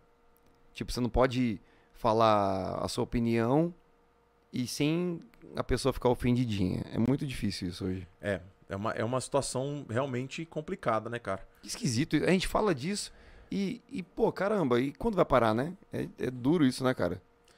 Mas eu acho que, cara, é, é, é a, a gente costuma falar até em rede social, né? A geração, né, cara? Essa, essa necessidade que as pessoas têm de opinar sobre tudo, né, cara? Todo, nossa. É, todo mundo, tipo, meio que.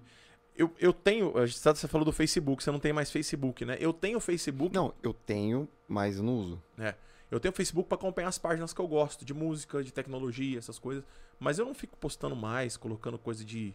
Enfim, né, mano? E era tão legal, né? Era de legal. compartilhar as ideias, de ter o, o, o diálogo, ainda existia o diálogo, né? É, eu, você, você, quando você vai se envelhecendo, né? Você adquire uma, uma casca, né? De Uhum. passar por coisas que você não, não gosta. Você entendeu? Cara, eu não gosto do que você escreveu, beleza. Você não precisa reagir, você não precisa fazer nada. Você passa reto. Ou se você falar assim, põe seu ponto de vista sem ofender a pessoa, né? Exatamente. Mas eu não fa... eu não eu, eu tenho algumas pessoas que eu ofendo na internet. Tem. O, o Reinaldo de São Paulo. Eu ofendo muito ele. Mas o, o São Paulo, cara, é, é, é tem muito jogador ali que merece. Puta que pariu. O, o- Bruno Brito é São Paulino, cara. A gente tá junto nessa. doente. Doente. Precisava, precisava ser menos São Paulino. Cara, o que porque, tá acontecendo com São Paulo, Bruno Brito? cara, o que tá acontecendo com São Paulo, velho? Não, eu adoro. Eu, eu, assim, eu, faz tempo que a gente, às, vezes, não vejo seus stories, assim, às vezes acaba passando. Mas eu lembro que teve uma época que era muita coisa de São Paulo você, postava lá, né? Tinha muita coisa, cara. Eu posto nos stories. Nos stories. Nos stories, né? Esses dias eu coloquei a escalação do São Paulo, Igor Gomes, Igor Gomes, Igor Gomes, Igor Gomes. Nossa, cara. Mas jogou bem o último jogo, hein?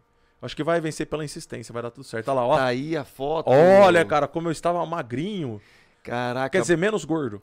Bruno, Bruno Brito e Gui Rodrigues na época era cabelo. Era cabelo, ó. Caraca, essa foto aí foi no camarim, cara. Foi no camarim. A gente, você- ia lá no camarim pra gente tomar uma, dar, dar risada. Eu ia toda terça-feira eu ia lá encher o saco. Eu tenho essa camiseta ainda, cara. Você tem? Eu tenho, eu deixo ela, tipo, exposta assim pra quando eu emagrecer, colocar de novo. Eu tenho várias roupas assim, viu? É, mas eu deixo lá porque vai que acontece, né? Cara, olha que loucura, velho. Que... É. Aí, essa aí, o áudio sai pro pessoal, não, né? Não, não sai, né? Ah lá, olha, olha, cara. Olha o naipe cantando. Eu tava cantando o quê? Olha lá, Brunão, muito obrigado por ter me convidado pra cantar com você. Foi a primeira fo- foi a primeira vez que subi no palco do Vila e fiquei feliz demais por ter feito. Foi a primeira e última. Não, não Foi, foi, a né? primeira. Tô Não, teve zoando, outra. tô Ah, sim, zoando, sim. Ah, pô, entendi. Eu, desculpa saco. aí. Foi a primeira vez que subi no palco do Vila e fiquei feliz demais por ter feito aquele som ao teu lado, parceiro. Nossa, chamar uma pessoa de parceiro do nada, né? Ah, Não, mas era tem gente que parceiro. chama as pessoas de jovem hoje, não tá entender. Graças à aniversariante do dia, Ariadne Ferreira. Nossa, Ariadne, era aniversário dela, cara. O registro desse momento especial que ela gravou. Foi ela que gravou. Um beijo, Ariadne, pra você. Cara, você tava cantando. Eu lembro que música que era, era meu erro. Era meu erro, né? Certeza. Certeza que era meu erro. Olha eu de calça camuflada. Caraca. Não, e, e olha isso aí, cara. É, ó. Usava Moj- Mojave, né? Mojave. Mojave, é. Existe ainda, né, Mojave? né? Mojave, e sim, sim, sim. Existe. Era da Luciana Sparapani. Pode crer. Spara- é, desculpa, Lu, eu, se eu errei seu sobrenome, tá? A Lu é Desce os maravilhosa. comentários aí pra gente ver, mano. É Será verdade. que tem comentário meu aí? ou- Deixa eu ver. Desce aí, ô Juninho, por gentileza. O Renato Não comentou. tinha Cabelo show, cara. É, ela é cabelo show na época. O, Ren- o Johnny Altobello. Beijo, Johnny. A Flávia também comentou. Flávia Berton. Cadê o comentário do. Oh, e o Bruno Brito não comentou na época. Olha que cuzão. Que filha da mãe. Cabaço pra caralho. Mas sabe que já existia mar- marcação ou não? Tinha outro Já ali, tinha ó. dois mil- Ó. é. Há 432 semanas, Bruno Brito. Cara, não- você- acho que. Será que eu tinha Instagram, mano? Lepo Lepo, que porra é essa, gente? que hashtag é essa? É que na Que porra é essa, velho? essa hashtag Lepo Lepo? O cara tava muito louco na cabeça, não é possível. Que, que hashtag é essa? Será que, era, que não tem nada a ver com Lepo Lepo, velho? Tava louco nessa época, não é possível. Enfim, é, pô, é, esse momento foi maravilhoso, cara. Foi, cara. Eu, cara, eu acho que não, eu não tinha Instagram nessa época, não. Você não tinha? Cara, não é porque ó, o Brunão Brita lá, não, você não conseguiu me marcar, mano. Mas É não é possível que eu não verdade, tinha não- Instagram, cara. Gui Rodrigues, tem, tem marcado? Acho que é por isso. Tá marcado, Tá Bruno. marcado? Mas será que apareceu agora por você? Não. Não, não é possível. Eu, fui Eu tô cabaço, procurando mano. outra. Desculpa. Vou comentar nessa foto. Manda o link. Comenta. Deixa eu comentar. Hoje, depois de 432 semanas, o Bruno Brito comenta na, na foto. Olha lá, ó, a Lavínia. A. Lavínia, minha filha, perguntou: pai, fala meu nome pra ele saber. Ah, tem uma outra foto, ô Juninho. Ah, quer que fala o nome? É, fala, manda um beijo. Be- filha, um beijo, viu, Lala? Manda um beijo pra ela Lavínia, aqui. né? Lavínia. Lavínia, cadê a câmera? É Essa aqui? Lavínia, um beijo pra você. Seu pai, ó, é maravilhoso. Eu amo seu pai também, viu? Um beijão. E, e você tá. Você não tá morando em São José do Rio Preto, Não, né? tô em Novo Horizonte. Tá comentando a foto? Não, manda o link aí pra mim, pelo amor de Deus. Eu vou caçar esse vídeo depois. Ah, tem uma outra aqui, Bruno. Quer ver, ó? Tem uma foto aqui. Essa aqui foi lá em Catanduva. Foi a primeira vez que a gente. é, eu falo dividir. É dividir palco, né? Primeira Cara, gente eu, a gente- eu lembro dessa foto, mano. tá- Cara, olha essa foto aí, com as cachaças. Não tomamos bosta nenhuma, hein, né? A gente não tomou nada, É que cara, o Kleber, assim. mano, os meninos, eles tinham, eles tinham. Você lembra que tinha uma cervejeira, um monte de bebida louca lá. E a gente colocou pra tirar foto, mano. E eu também não comentei. Essa daí, ou será que eu comentei? Meu Deus do Não, céu. e as festas. Olha como eu tava magro, eu tava com AIDS nesse. Meu Deus Mano. do céu. e tava frio, cara. Tava frio pra cacete. Tava frio, cara. Você lembra das festas que tinha lá? Ali a- a- tinha aquela mesona cheia de comida boa. Tinha, era top, né, mano? Isso foi o início de tudo, cara. Foi, a gente, lembra quando a gente ficou, a gente ficou bravo com isso que eles não chamaram nós pra tocar no Réveillon? Nossa, é verdade. então, acho que foi uma das primeiras fotos que eu tirei com você, Brunão. Sensacional. Olha que cara de doente que eu tava. Não, Não, tem mais, Brunão. Tem mais? Caraca.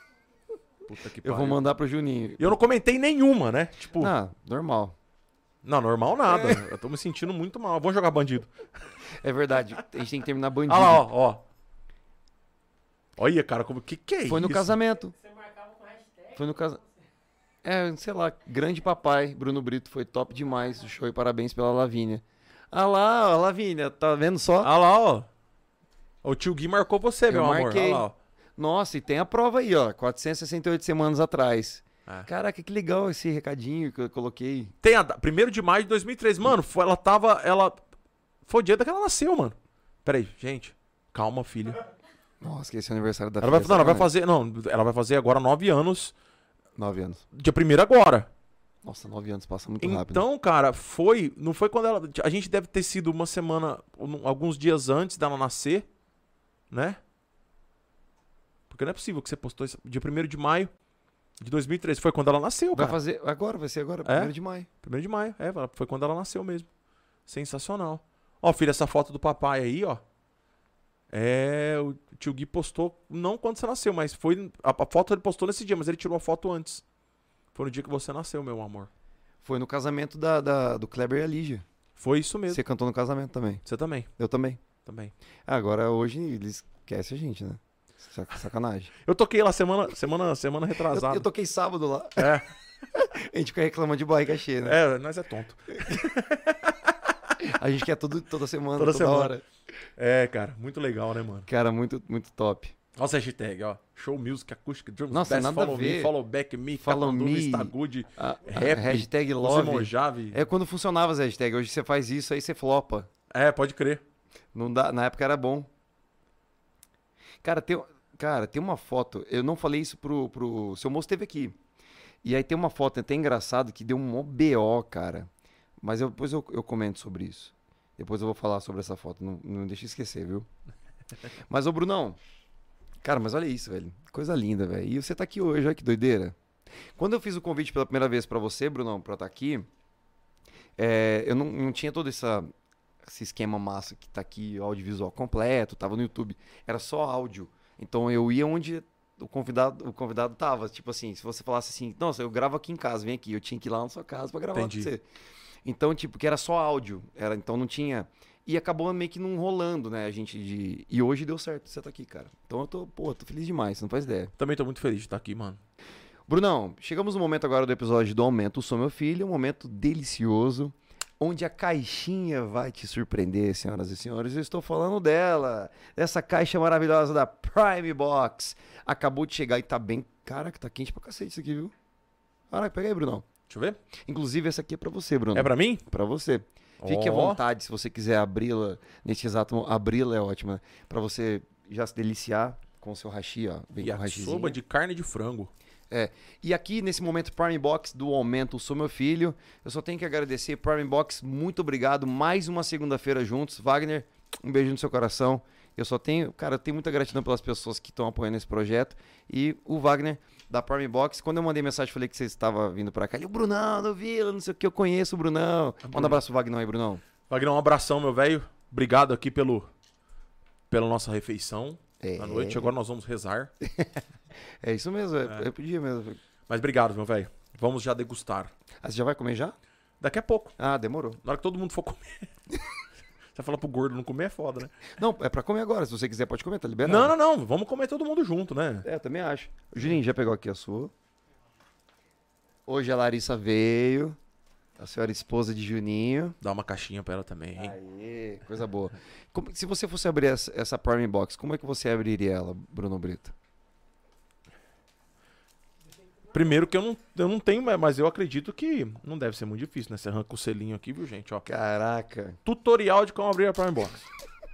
Você tira o selinho E abre a caixinha, né? e abre a caixinha.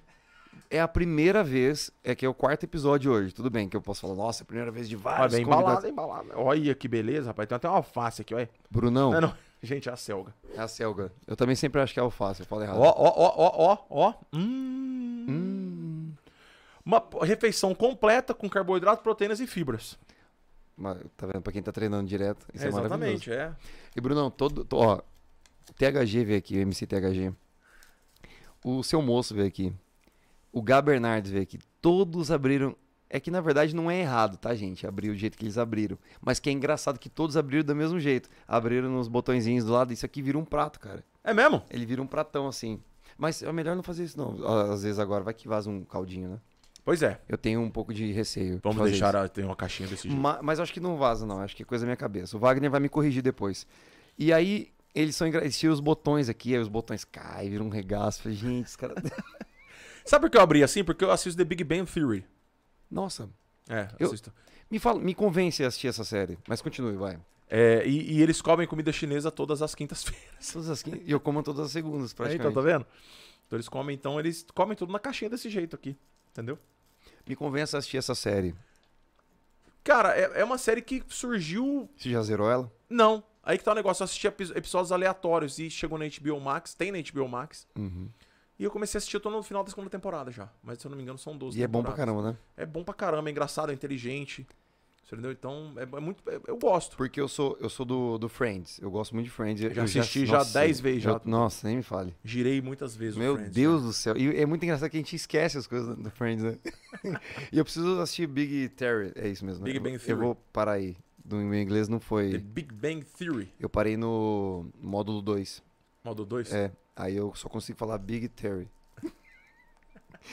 Enfim, é isso aí, senhoras e senhores. Esse momento delicioso. Ó, deixa a caixinha te surpreender. E, Bruno Brito, temos um momento maravilhoso antes de você se deliciar com sua Prime Box. Esse aqui você vai levar pra Lavínia, ó. Esse aqui é pra Lavínia. Fala, Vini, ó, filho, é o biscoito da sorte, Biscoito hein, amor? da sorte pra Lavínia. E esse aqui você vai abrir agora e vai ler a mensagem, que é o momento Prime Box. A gente lê uma mensagem da sorte para os nossos ouvintes do podcast do Aumento Sou Meu Filho. Tchan, tchan, tchan. Tchan, tchan, tchan, tchan. Posso abrir? Pode abrir, por gentileza. Então abrirei o biscoito. Posso ler? Pode ler, por gentileza. Então vamos lá. O Palmeiras não tem mundial. Pra, já, pra mim tá bom demais, não precisa ler mais não, viu? mentira, não tá É escrito mentira. isso, gente. É mentira. Vou contar pra vocês agora de verdade o que tá escrito. Ó, presta atenção. Não existe mundial sem Libertadores. Nossa. Perdendo 50% da audiência. Vamos lá. Mentira, gente, agora é sério. A perna esquerda do Reinaldo não serve nem pra subir no Não ônibus. serve. Cansado. Reinaldo tá cansado pra sempre. Você lembra que você contou pra mim uma vez que você foi no Morumbi? Você falou, cara, o Reinaldo é muito ruim, mano. Nossa, em 2015. 2015 ele é muito ruim, cara. Ele, ele é cansado, ele não corre, não faz nada, rapaz. Mano, aquele dia eu tive a certeza que ele não fazia nada disso. Não, de, de coração, Reinaldo. Tá tudo certo. Nesse dia, o Murici Ramalho, em 2015, eu tava no estádio Santa Cruz, é, é, Botafogo de Ribeirão Preto e São Paulo. 2015, isso eu lembro disso até hoje. E aí, cara, o Murici foi demitido lá no vestiário, lá em Santa Cruz, no estádio Santa Cruz. Me corrija se eu estiver equivocado, mas foi nesse dia que ele foi demitido. E foi- a gente tomou 2 a 0 pro Botafogo. E mandaram embora o Murici. Em vez de mandar embora o Ele tá lá até hoje. Passou por alguns times, jogou bem, né? Mas enfim. Ele É. tem os lampejos dele, chuta Tem, bem, tem. bate bem pênalti, pá, mas enfim. Pênalti ele não erra, tá certo. É. Então vamos lá, agora é sério, gente. Ó, acredite, acredite naquilo que você faz. Essa frase resume muito o porquê da gente estar aqui hoje, né? É verdade. É. Acredite naquilo que você faz. Ambos músicos, agora o Gui como Jô Soares, Rio Pretense. Ah, Entrevistando as pessoas. Batendo esse, esse Tá indo papo. muito bem, viu, gente? Ah, obrigado. Aliás, inscrevam-se no canal, tá? É, aumenta o som meu filho. Aumento só meu filho. Tá bom? no Inscreva-se no YouTube. canal, no YouTube. E também vai lá no Spotify, também que tá lá, tá, gente? Boa, Bruno. Mas é isso aí, acredite naquilo que você faz. E, é- Acredite naquilo que você faz. e a gente acredita muito. é E a atrás tá tem os números, viu? É, da Mega Sena. Da Mega não vou Sena. falar pra vocês, porque quem vai jogar sou eu e eu que vou ficar rico. Entendeu? E não vamos fazer mais podcast, não vamos fazer Sim. churrasco todos os dias. ninguém vai fazer mais nada, ninguém vai Acabou, tocar, né? ninguém vai fazer uma Caraca, bosta. Bruno. Sigam nas redes sociais, arroba PrimeBoxRP. O melhor delivery de São José do Rio Preto e deixe a caixinha te surpreender. Prime Box. A pessoa vai mostrar Prime Box e mostra vermelho. né? Ah, Prime Box, muito obrigado por essa moral. Que- Arroba Prime Box RP aqui, ó. O QR Code está na tela. Já acessa aí, já faça o seu pedido para uma segunda-feira um, um yakisoba agora, hein? Franguinho xadrez também. Tem vários pedidos lá, não é muito só o bom, yakisoba, é. não. Tem um cardápio completo da Prime Box. Obrigado, viu, Wagner? Um beijo no seu coração, meu irmão. Valeu, Tamo Magnão, junto, é viu? nóis, tamo junto. Ô, Brunão, que história você tá tentando transmitir como artista? E o que te torna único?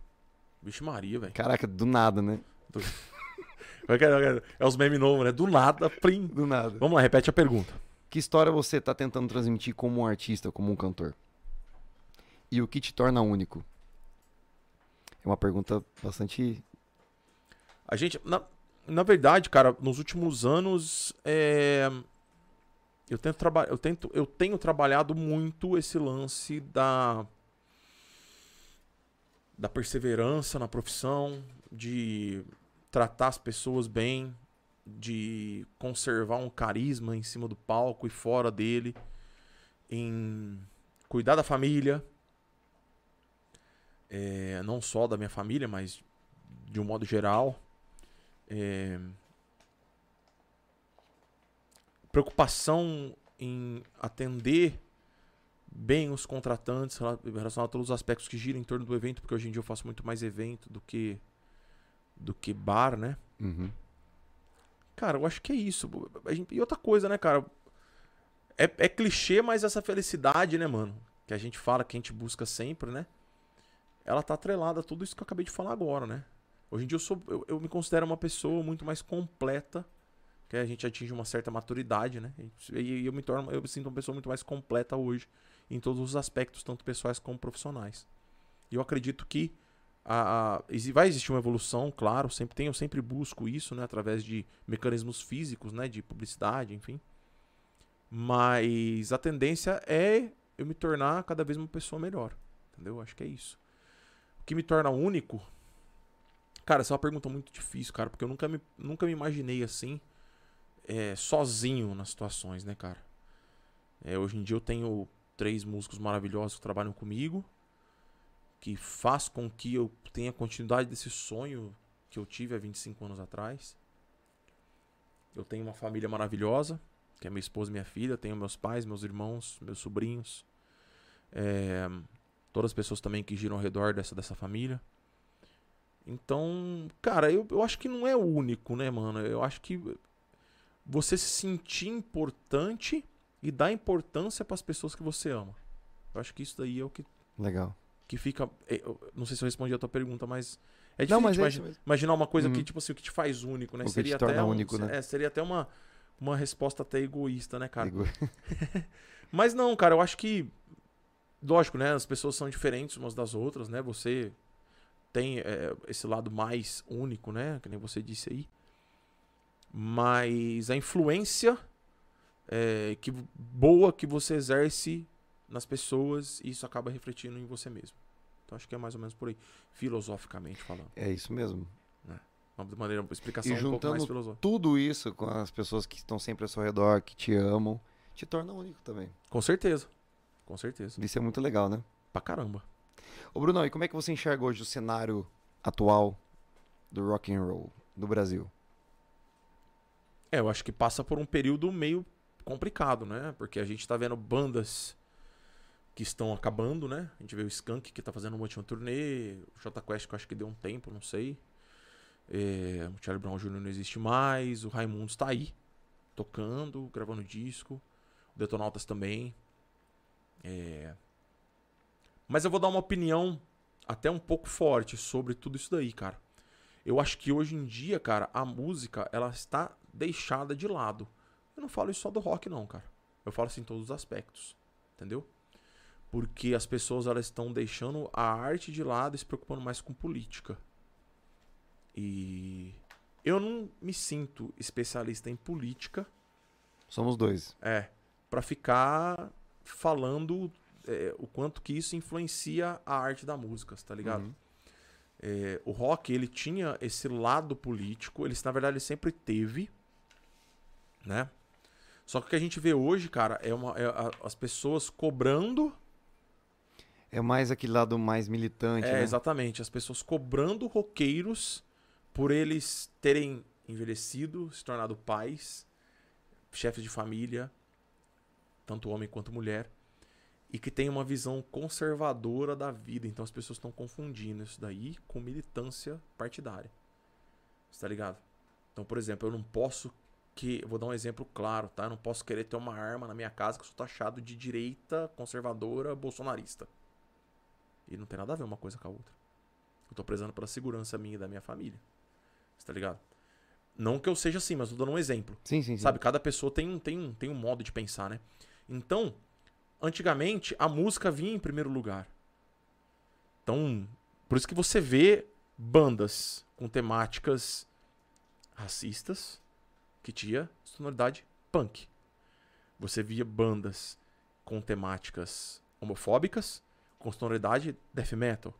Você via, você entendeu? Entendi. As- ao mesmo tempo que você via, você vê funks é, totalmente que discriminam a mulher, né?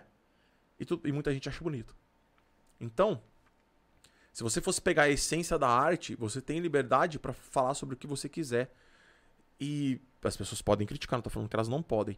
Mas essa crítica, ela passou a música. Transcendeu completamente. Transcendeu completamente a música. E o que eu vejo no rock hoje em dia é que os roqueiros, muitas vezes, eles não conseguem ter uma atenção na sua arte sem falar de política. E quando eles falam de política, as pessoas dão mais importância no que eles falaram sobre a política do que a música em si que eles estão compondo atualmente. Você entendeu? Então, eu, eu acho que existe uma confusão. Eu já entrei em algumas discussões em internet sadias, quando descambava pra coisa ruim, eu parava de falar.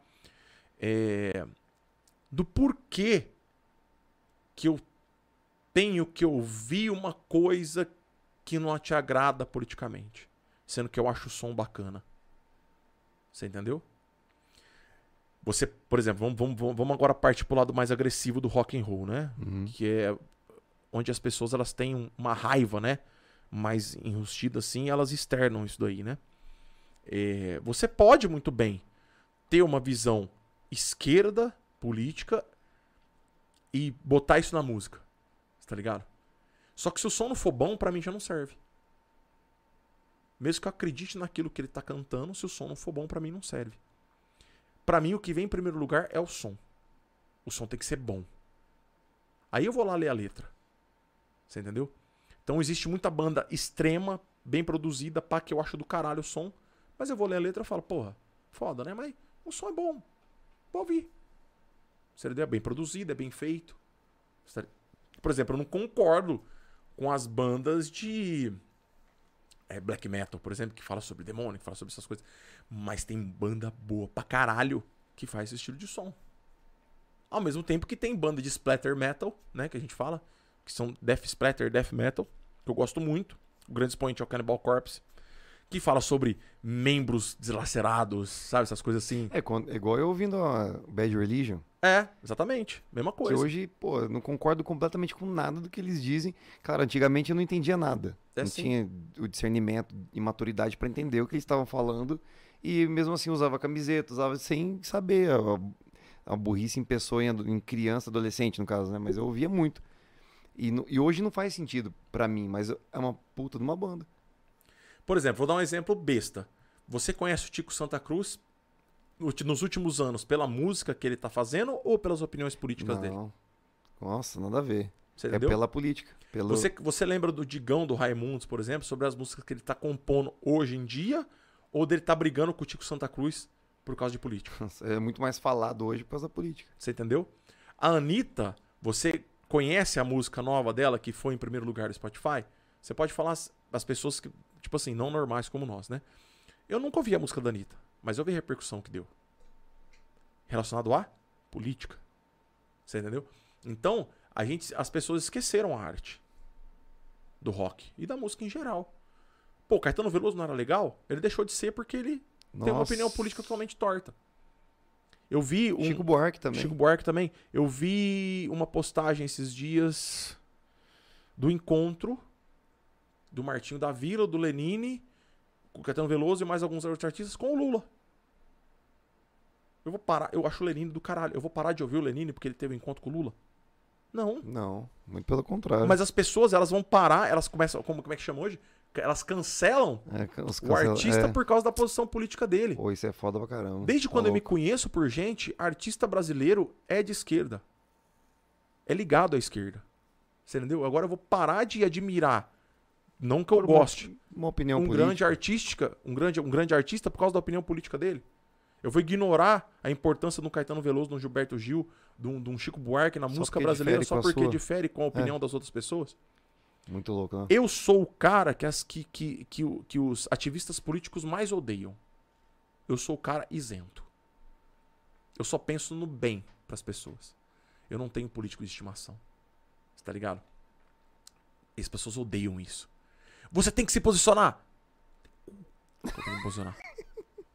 Eu posso ficar em cima do muro pensando que o Lula fez coisa boa, o Bolsonaro fez coisa boa, que o Ciro falou alguma coisa boa, que a Marina da Silva, que eu fui simpatizante o tempo também, tinha. Que a Dilma. Oh, meu Deus do céu. Você entendeu? Eu vivi. Quando, era daí, quando, quando eu tava no meu segundo, terceiro colegial, as pessoas me chamavam de comunista. Porque eu meti o pau na política. E eu achava que o PSDB era de direita. Porque era totalmente contrário ao PT. Na verdade. Olha que Você doideira. tá vendo a utopia? E muita gente que às vezes vai ouvir isso que eu tô falando, vai falar, nossa, velho, é verdade. Nossa, Liz. Você entendeu? Uhum. O Lula foi bom, mas ele roubou. Bolsonaro era pra ser bom, mas só fala bosta. Você- Então, velho, no final das contas, eu nunca votei certo na minha vida. Pra nada. Eu nunca votei certo. Todas as vezes que eu votei em alguma coisa, em alguém, foi pensando que ele poderia melhorar a situação das pessoas. Só que a política não é assim que a política funciona. A política é só relacionada a poder. Quem bate o pau na mesa mais forte, quem tem a pistola maior, entendeu? Quem, quem o cara que mais tem influência. Você tá ligado? E aí a gente vê essa confusão que tá tendo hoje. Foda, né? É difícil, cara. É difícil. Então, E- tipo. e, isso reflete completamente no, no- na, na cultura é, musical atual. Sim, sim, no tanto sim, que sim. quando a gente fala é, como você enxerga o rock nacional, olha onde a gente chegou Sim, no assunto. É muito louco isso, né? exatamente. As pessoas falam muito da Lei Rouanet. Você já deve ter tido essa experiência. Eu recebia muitos telefonemas há 15 anos atrás Uhum. de captadores de Lei Rouanet. O cara falava assim: Ah, eu vi teu trabalho. Você não, você não quer tentar uma Lei Rouanet? Não sei o que, para lá, não sei o que. Você entendeu? Você não quer tentar?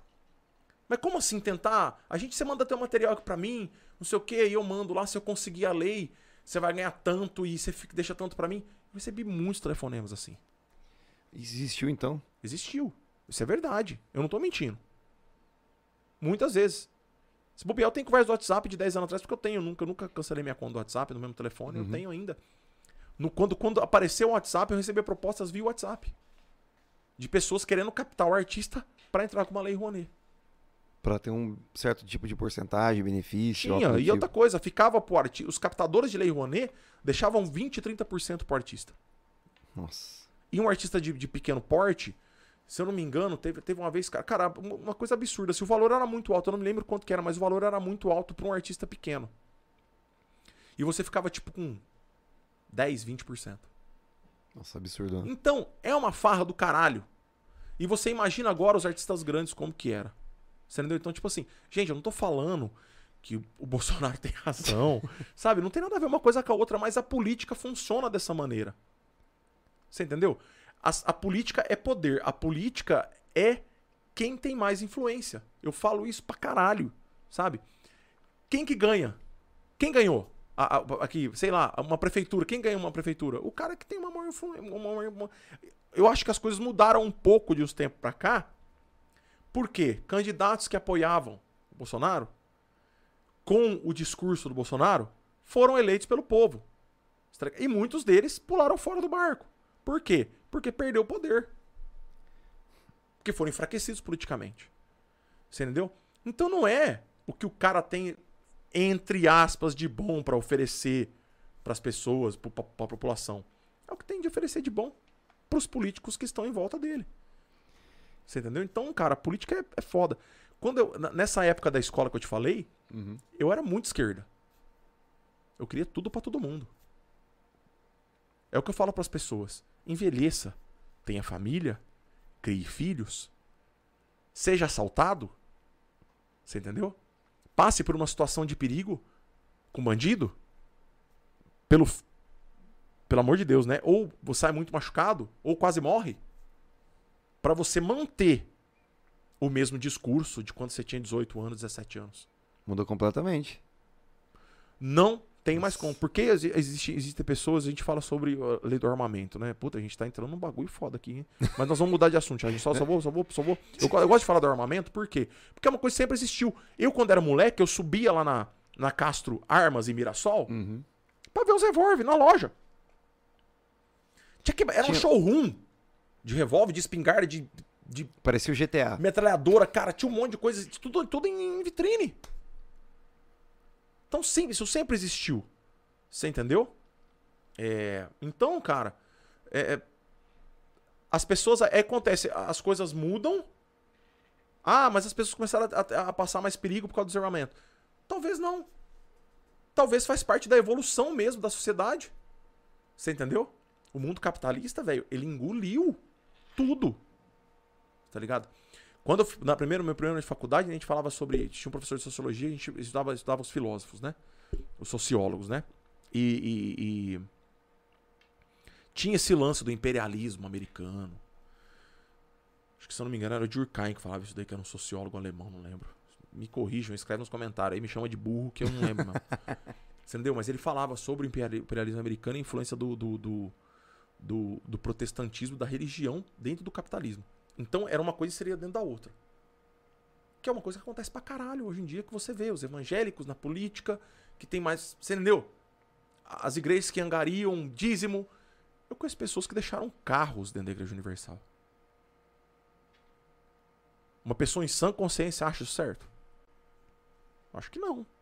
Você pode muito bem dar pra ajudar uma igreja, por exemplo, a se manter. Você tá ligado?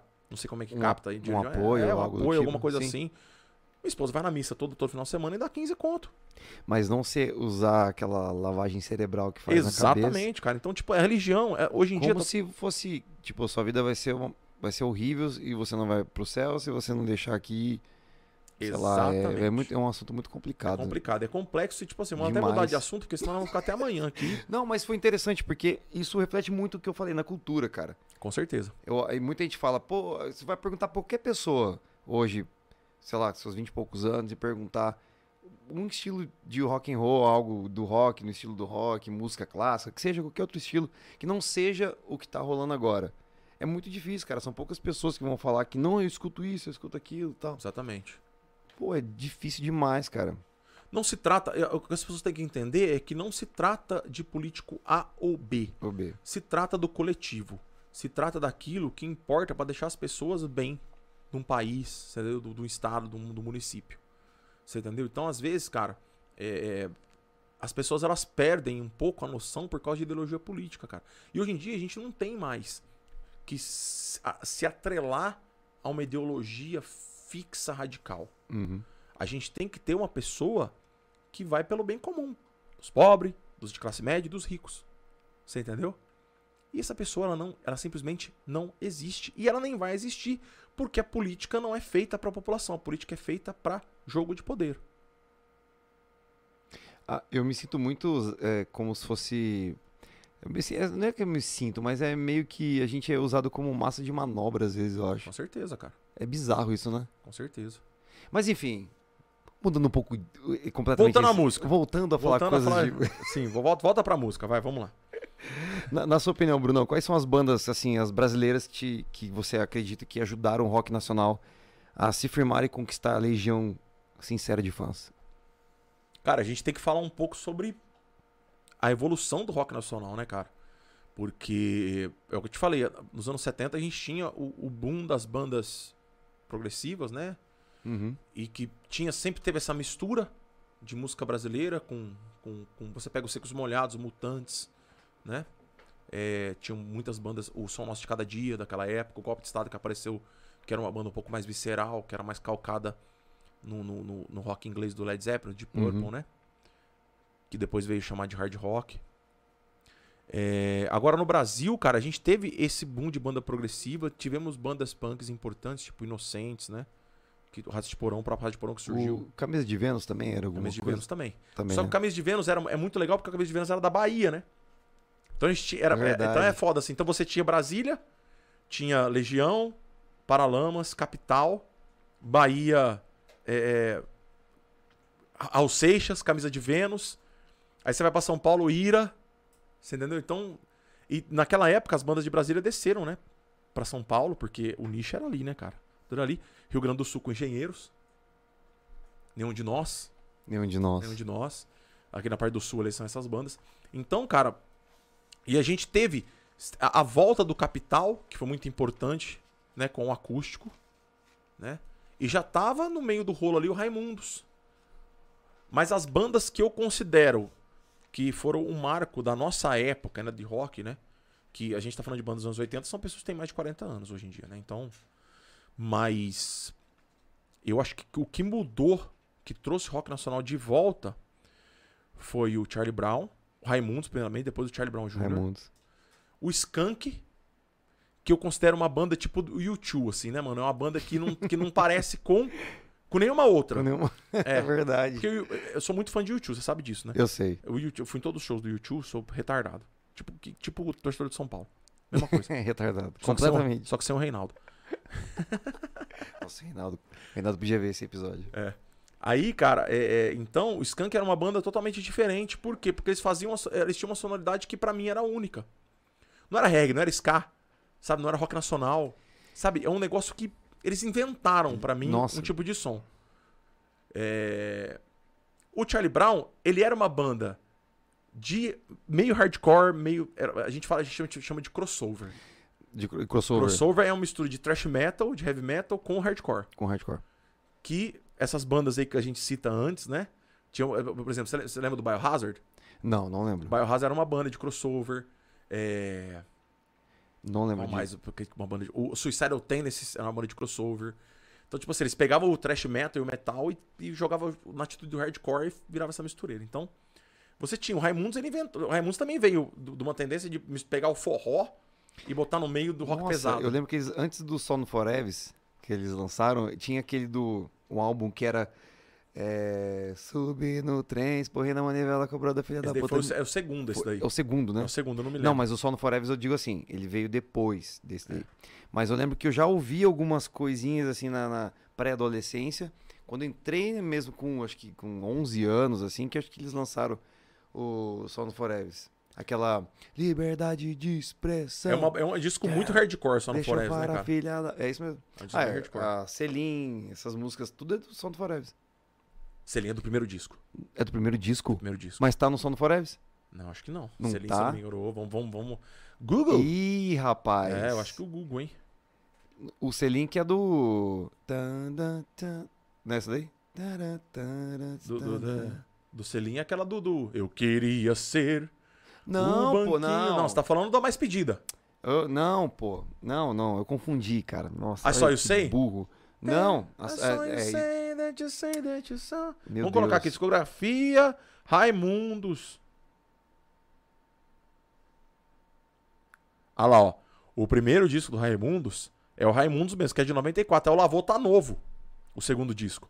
Aí, ó, ó, o primeiro disco do Raimundos, Puteiro João Pessoa, Para de Coqueira, MMs, Minha Cunhada, Rapante, Carro Forte, Nega Jurema, Cara, como é que é o nome da. Deixei de fumar cana cana, Cajueira Beabá, Bicharada Maru, Cintura Selim.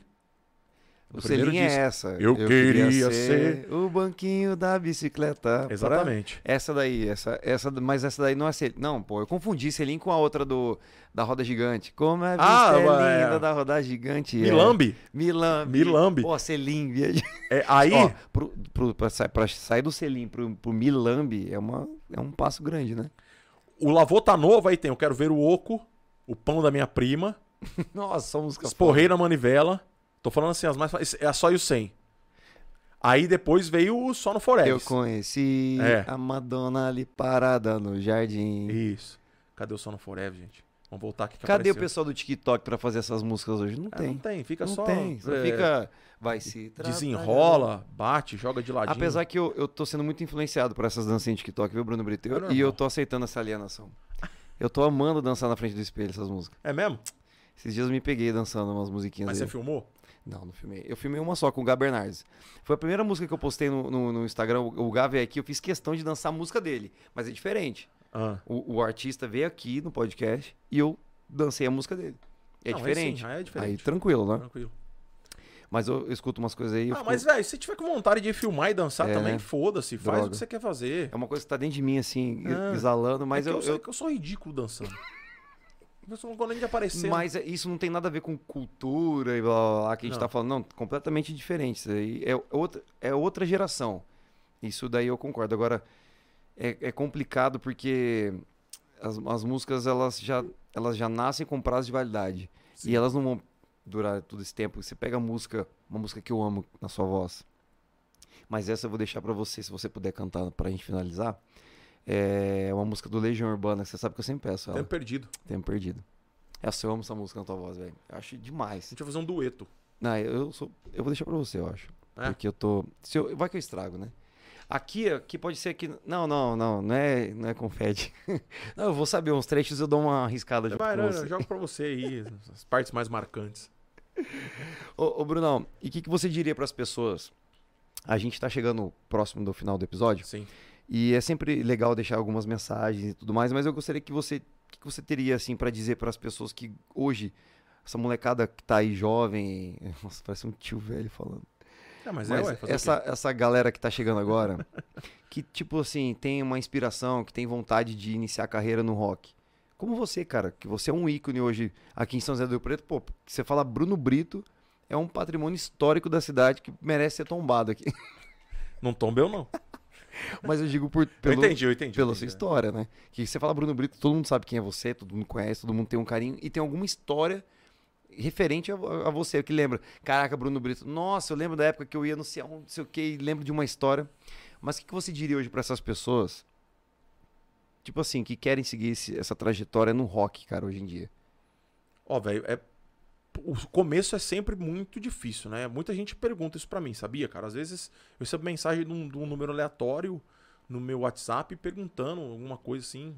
Inclusive teve uma banda, acho que de Catanduva, que me perguntou, eu fui muito sincero com eles, mandaram os vídeos, pai. Eu falei, cara, eu falei, ó, você tá mandando mensagem pra mim, eu nem te conheço, nunca te vi. Mas você tá falando que você já me viu tocar. Você quer uma opinião sincera ou uma opinião pra amenizar a situação pra vocês? Aí ele virou pra mim e falou assim: Não, eu quero uma opinião sincera. Eu falei: Então vamos lá. Aí falei do repertório, falei dos arranjos, né? É, Se ele quer fazer uma coisa é, igual à música ou se ele quer fazer uma coisa interpretativa. Se ele for querer fazer uma coisa interpretativa, ele tem que pelo menos saber como que ele tá colocando essas, essas notas, que tava tudo meio desencontrado, sabe? É... Outra coisa, que uma coisa que me pega muito, assim, tempo de música. Estuda tempo, bota o metrônomo na orelha e pau, você entendeu? Tudo. E o, e- e o estudo tá inserido dentro disso daí. Tá ligado? Estude. Eu não quero que você se torne um, um Joe Satriani, um Neil Peart, um, um baixista foda aí, sei lá. Bom pra caramba. É um. Nossa, velho, fugiu Um todo, todo. Um Gohan, é, Gohan, Gohan. Professor, Gohan, do, pô. Gohan, professor do Guri, há mais de 18 anos e exe- executa muito bem o trabalho dele. É, mas que você realize a proposta que você está fazendo e entre dentro de uma maneira totalmente completa e, e- cara, me fugiu a palavra. Tipo assim, literalmente se joga dentro da música que você tá Sim. tirando. Porque você quer fazer cover, você vai fazer cover. Mas você tem os dois caminhos. Ou você faz igual a música, ou você. Então tem várias bandas. A gente rearranja muitas músicas. E você pode pegar, por exemplo, a banda Rose Rock de São Paulo, que são meus amigos, que tocam exatamente igual a música. Eles são ótimos reprodutores de música e tem já uma característica de timbre, de um monte de coisa, que aí é uma coisa deles, que transforma dentro da música que eles tiraram exatamente igual.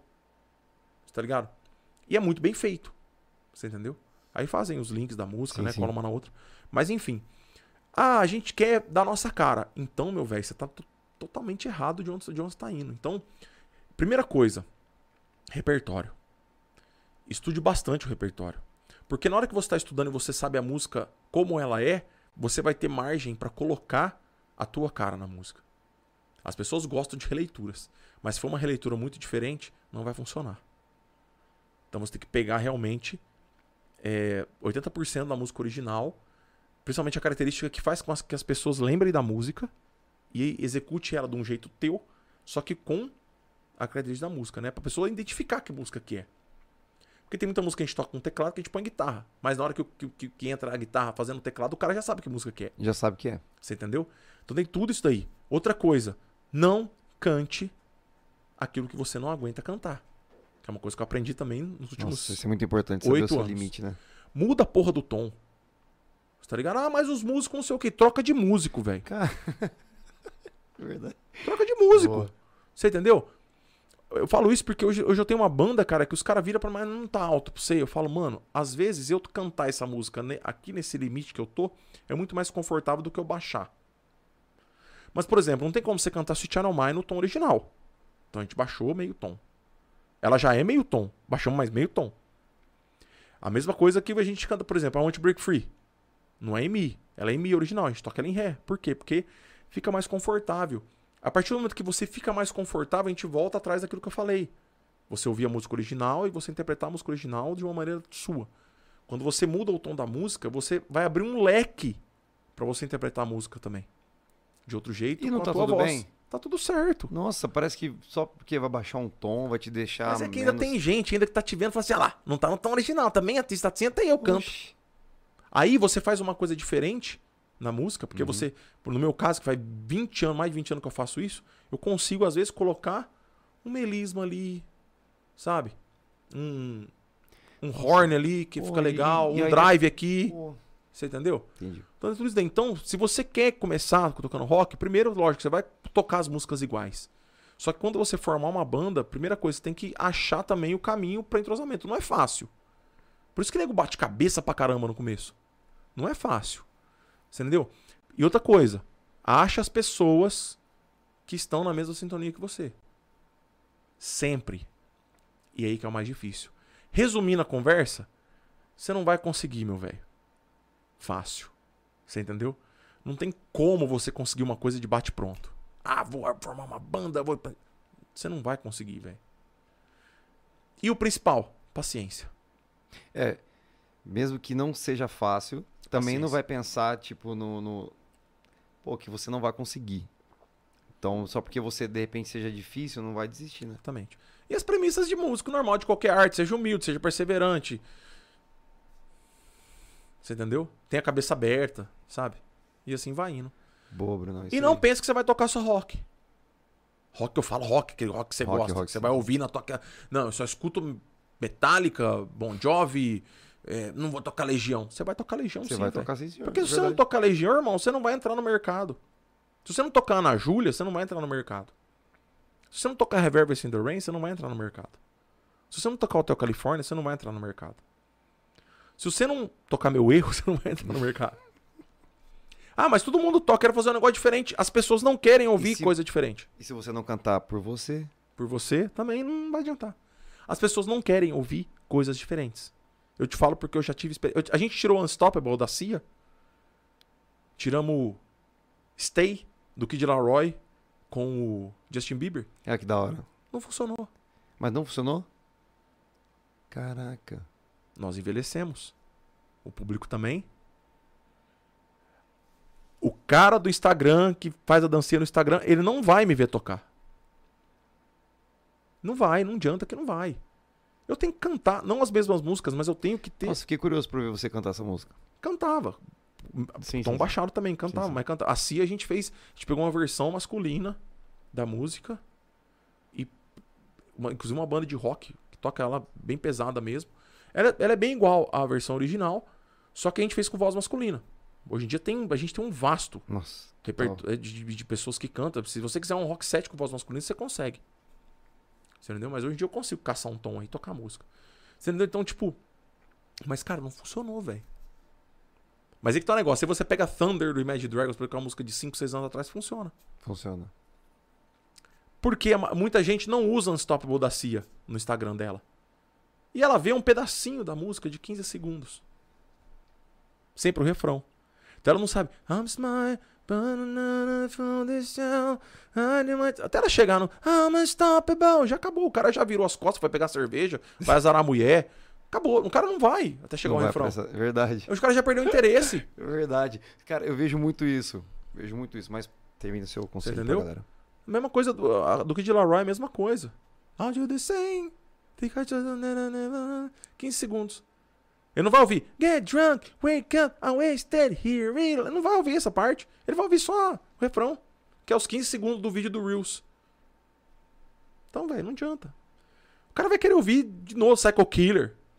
Eu não consigo não tocar Psycho Killer, velho. Às vezes eu fico sem tocar de propósito. Aparece alguém na última música e pede Psycho Killer. Eu não vou te pedir, tá? Prometo. Não, mas eu toco de boa, eu tô acostumado já. E eu zoo a galera. Zoo a galera. Como é que vocês aguentam ainda? E o povo tá lá imitando a galinha ainda, cara. E não é? Desde 2004. Gente, muito louco isso, né? Muito louco. Pô, muito, muito sabe as suas palavras, Brunão. É sensacional ouvir você. É maravilhoso. Obrigado, meu velho. Obrigado. Você tem muito. Cara, por mim eu ficava, eu juro pra você, eu ficava aqui umas 5, 6, 10 horas. Ficamos, ficamos bastante duas Cara, horas, ó. Não, e, e é maravilhoso, porque eu consegui na minha vida ficar praticamente duas horas com você, assim, um tete a tete, cara. Tipo, trocando ideia, te olhando, ouvindo as suas histórias, Obrigado, ouvindo mano. você falar. Pra mim tá. Tipo assim, esses- essas coisas, cara, é muito legal. Essas coisas são muito legais da gente falar, né, mano? E, e o papo, ele nunca. Um papo, um bom papo, ele nunca é igual ao outro. Você entendeu? A gente tá fazendo Verdade. aqui o que a gente fazia nos dos shows no Gevera. Aham. Um dos shows que a gente podia sentar, tomar uma, falar besteira no camarim e ficar depois dos shows do Vila, né? Que a gente. É assim que funciona, cara. Você tem tu- a, tua, a tua filha, né? É isso, minha filha. É uma filha, uma Isso. menina. Eu tenho a minha família também. E aí você trabalha, você quer voltar pra casa. Você tá ligado? Essa, essa coisa de. Da, da, a, a magia da balada não existe mais pra gente, né, cara? A gente quer estar perto, Tá perto. tá perto das pessoas que estão esperando a gente em casa. É normal isso daí. Porra, cara, só tenho que te agradecer Eu que te agradeço. por mano. você estar aqui de coração. E, nossa, hoje foi, foi uma experiência maravilhosa. Como, eu, eu, cara, eu, vou, eu acho que eu, vou- eu vou, assim, radiante pra casa, porque é muito louco isso. Cara, eu também fiquei muito feliz. Ter- Todas as conversas. Obrigado. fico- e, nossa, isso é muito bom. Só de se. Cara, eu falo isso pra todas as pessoas que. eu- todos os amigos que eu tenho que acreditam nesse meu trabalho, nesse meu novo trabalho, projeto do podcast. É um novo velho projeto, né? Mas, assim, é uma coisa que eu sempre tive vontade. E trazer uma pessoa como você, que é super relevante, que tem muita história pra contar. E a gente poderia ficar aqui 10 horas gravando direto, a gente podia ficar aqui. Ou poderia ficar, sabe, gravar uma primeira parte hoje, amanhã a gente vem aqui de novo, porque a gente vai ter história e você vai A ter próxima muita vez eu vou trazer uma churrasqueira, um barril de chopp, né? A gente fica fazendo churrasco conversando. Eu vou cobrar, hein? Como colocar aquele microfone sem fio de lapela. É, a gente fica falando cinco horas aí. Ô, Bruno, deixa aí suas redes sociais, onde as pessoas podem te encontrar, conhecer um pouco mais do seu trabalho. É, hoje é Instagram, né, gente? Arroba Bruno Brito com dois T's oficial, tá certo? Me sigam nas redes sociais. Tem também a página do Facebook que a gente posta no Instagram, sai no Facebook, é Bruno Brito com dois T's. É, o canal do YouTube, tá, gente? Tá como Bruno Brito 05, tá? Mas é só digitar o Bruno Brito lá que vai aparecer o meu canal logo embaixo. É, O site brunobrito com dois t's.com.br. Telefone para shows, contato, resenhas e vê lá o que vocês vão falar. 17 98204 1272. Também é só entrar nas minhas redes sociais que tá lá o número também. Acho que não tem mais nada, né, mano? Não tem mais. Não, acho que não tem mais nenhuma. Você esqueceu alguma coisa? Ah, e-mail ninguém usa, né, gente? Não mandar e-mail pra mim, vai cagar. Manda, manda direct, manda WhatsApp, pelo amor de Deus. E-mail você abre lá só pra ver. Aparece as propagandas da Consul lá, que você nunca entrou no site da Consul, aparece lá.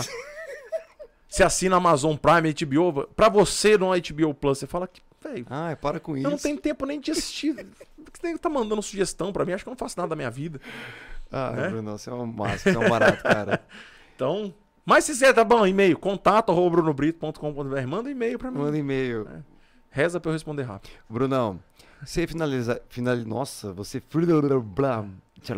Essa água que nós tá é tomando. essa água aqui. que a gente tá tomando. Brunão, você cantaria pra gente, pra gente fechar esse episódio lá em cima? Eu canto pra vocês.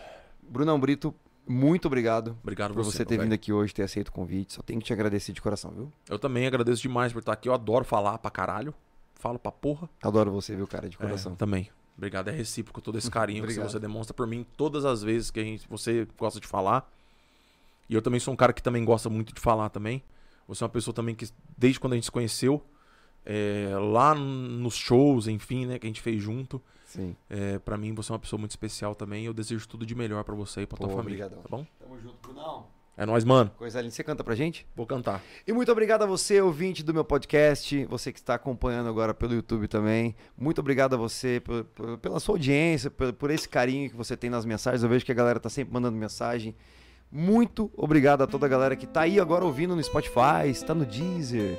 Muito obrigado a você que está na Amazon Music. Obrigado a você. Só tenho que agradecer. Obrigado, Juninho. Obrigado, Lari, por vocês estarem aqui essa noite maravilhosa. Quero agradecer a galera da Decore Decorações. Heloísa Rodrigues, muito obrigado. Imobiliária Rossi, muito obrigado pela moral. Prime Box, essa caixinha aqui, ó, tá surpreendendo a gente toda segunda-feira, só tem que agradecer. Muito, muito obrigado. E Galpão 08, ó, hoje eu estou de Galpão 08, coisa linda nesse episódio do Aumento do Meu Filho, só tem que agradecer. Muito obrigado. E ó, semana que vem, semana que vem quem vai estar aqui, ó? Maria Paula vai estar ao vivaço comigo semana que vem. Maria Paula é sensacional. Dia 2 de maio, segunda-feira que vem, Maria Paula no Aumento do Meu Filho. Eu, você, todo mundo ligadinho. Obrigado, gente. Fique com Deus, porque semana que vem tem mais um. Aumenta o som, meu filho! Aumenta o som, meu filho. Solta o som, Bruno Brito. Tamo junto. Obrigado, gente. Valeu. Todos os dias quando acordo Não tenho mais o tempo que passou Mas tenho muito tempo Temos todo o tempo do Todos os dias antes de dormir Lembro, esqueço como foi o dia. Sempre em frente. Não temos tempo a perder. Nosso suor sagrado é bem mais belo my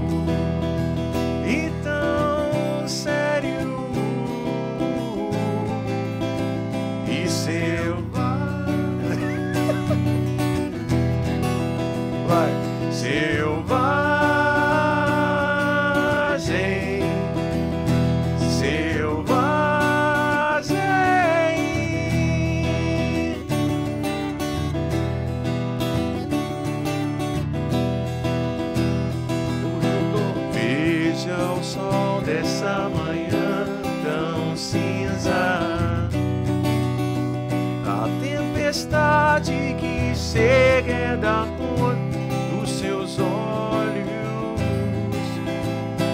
castanhos.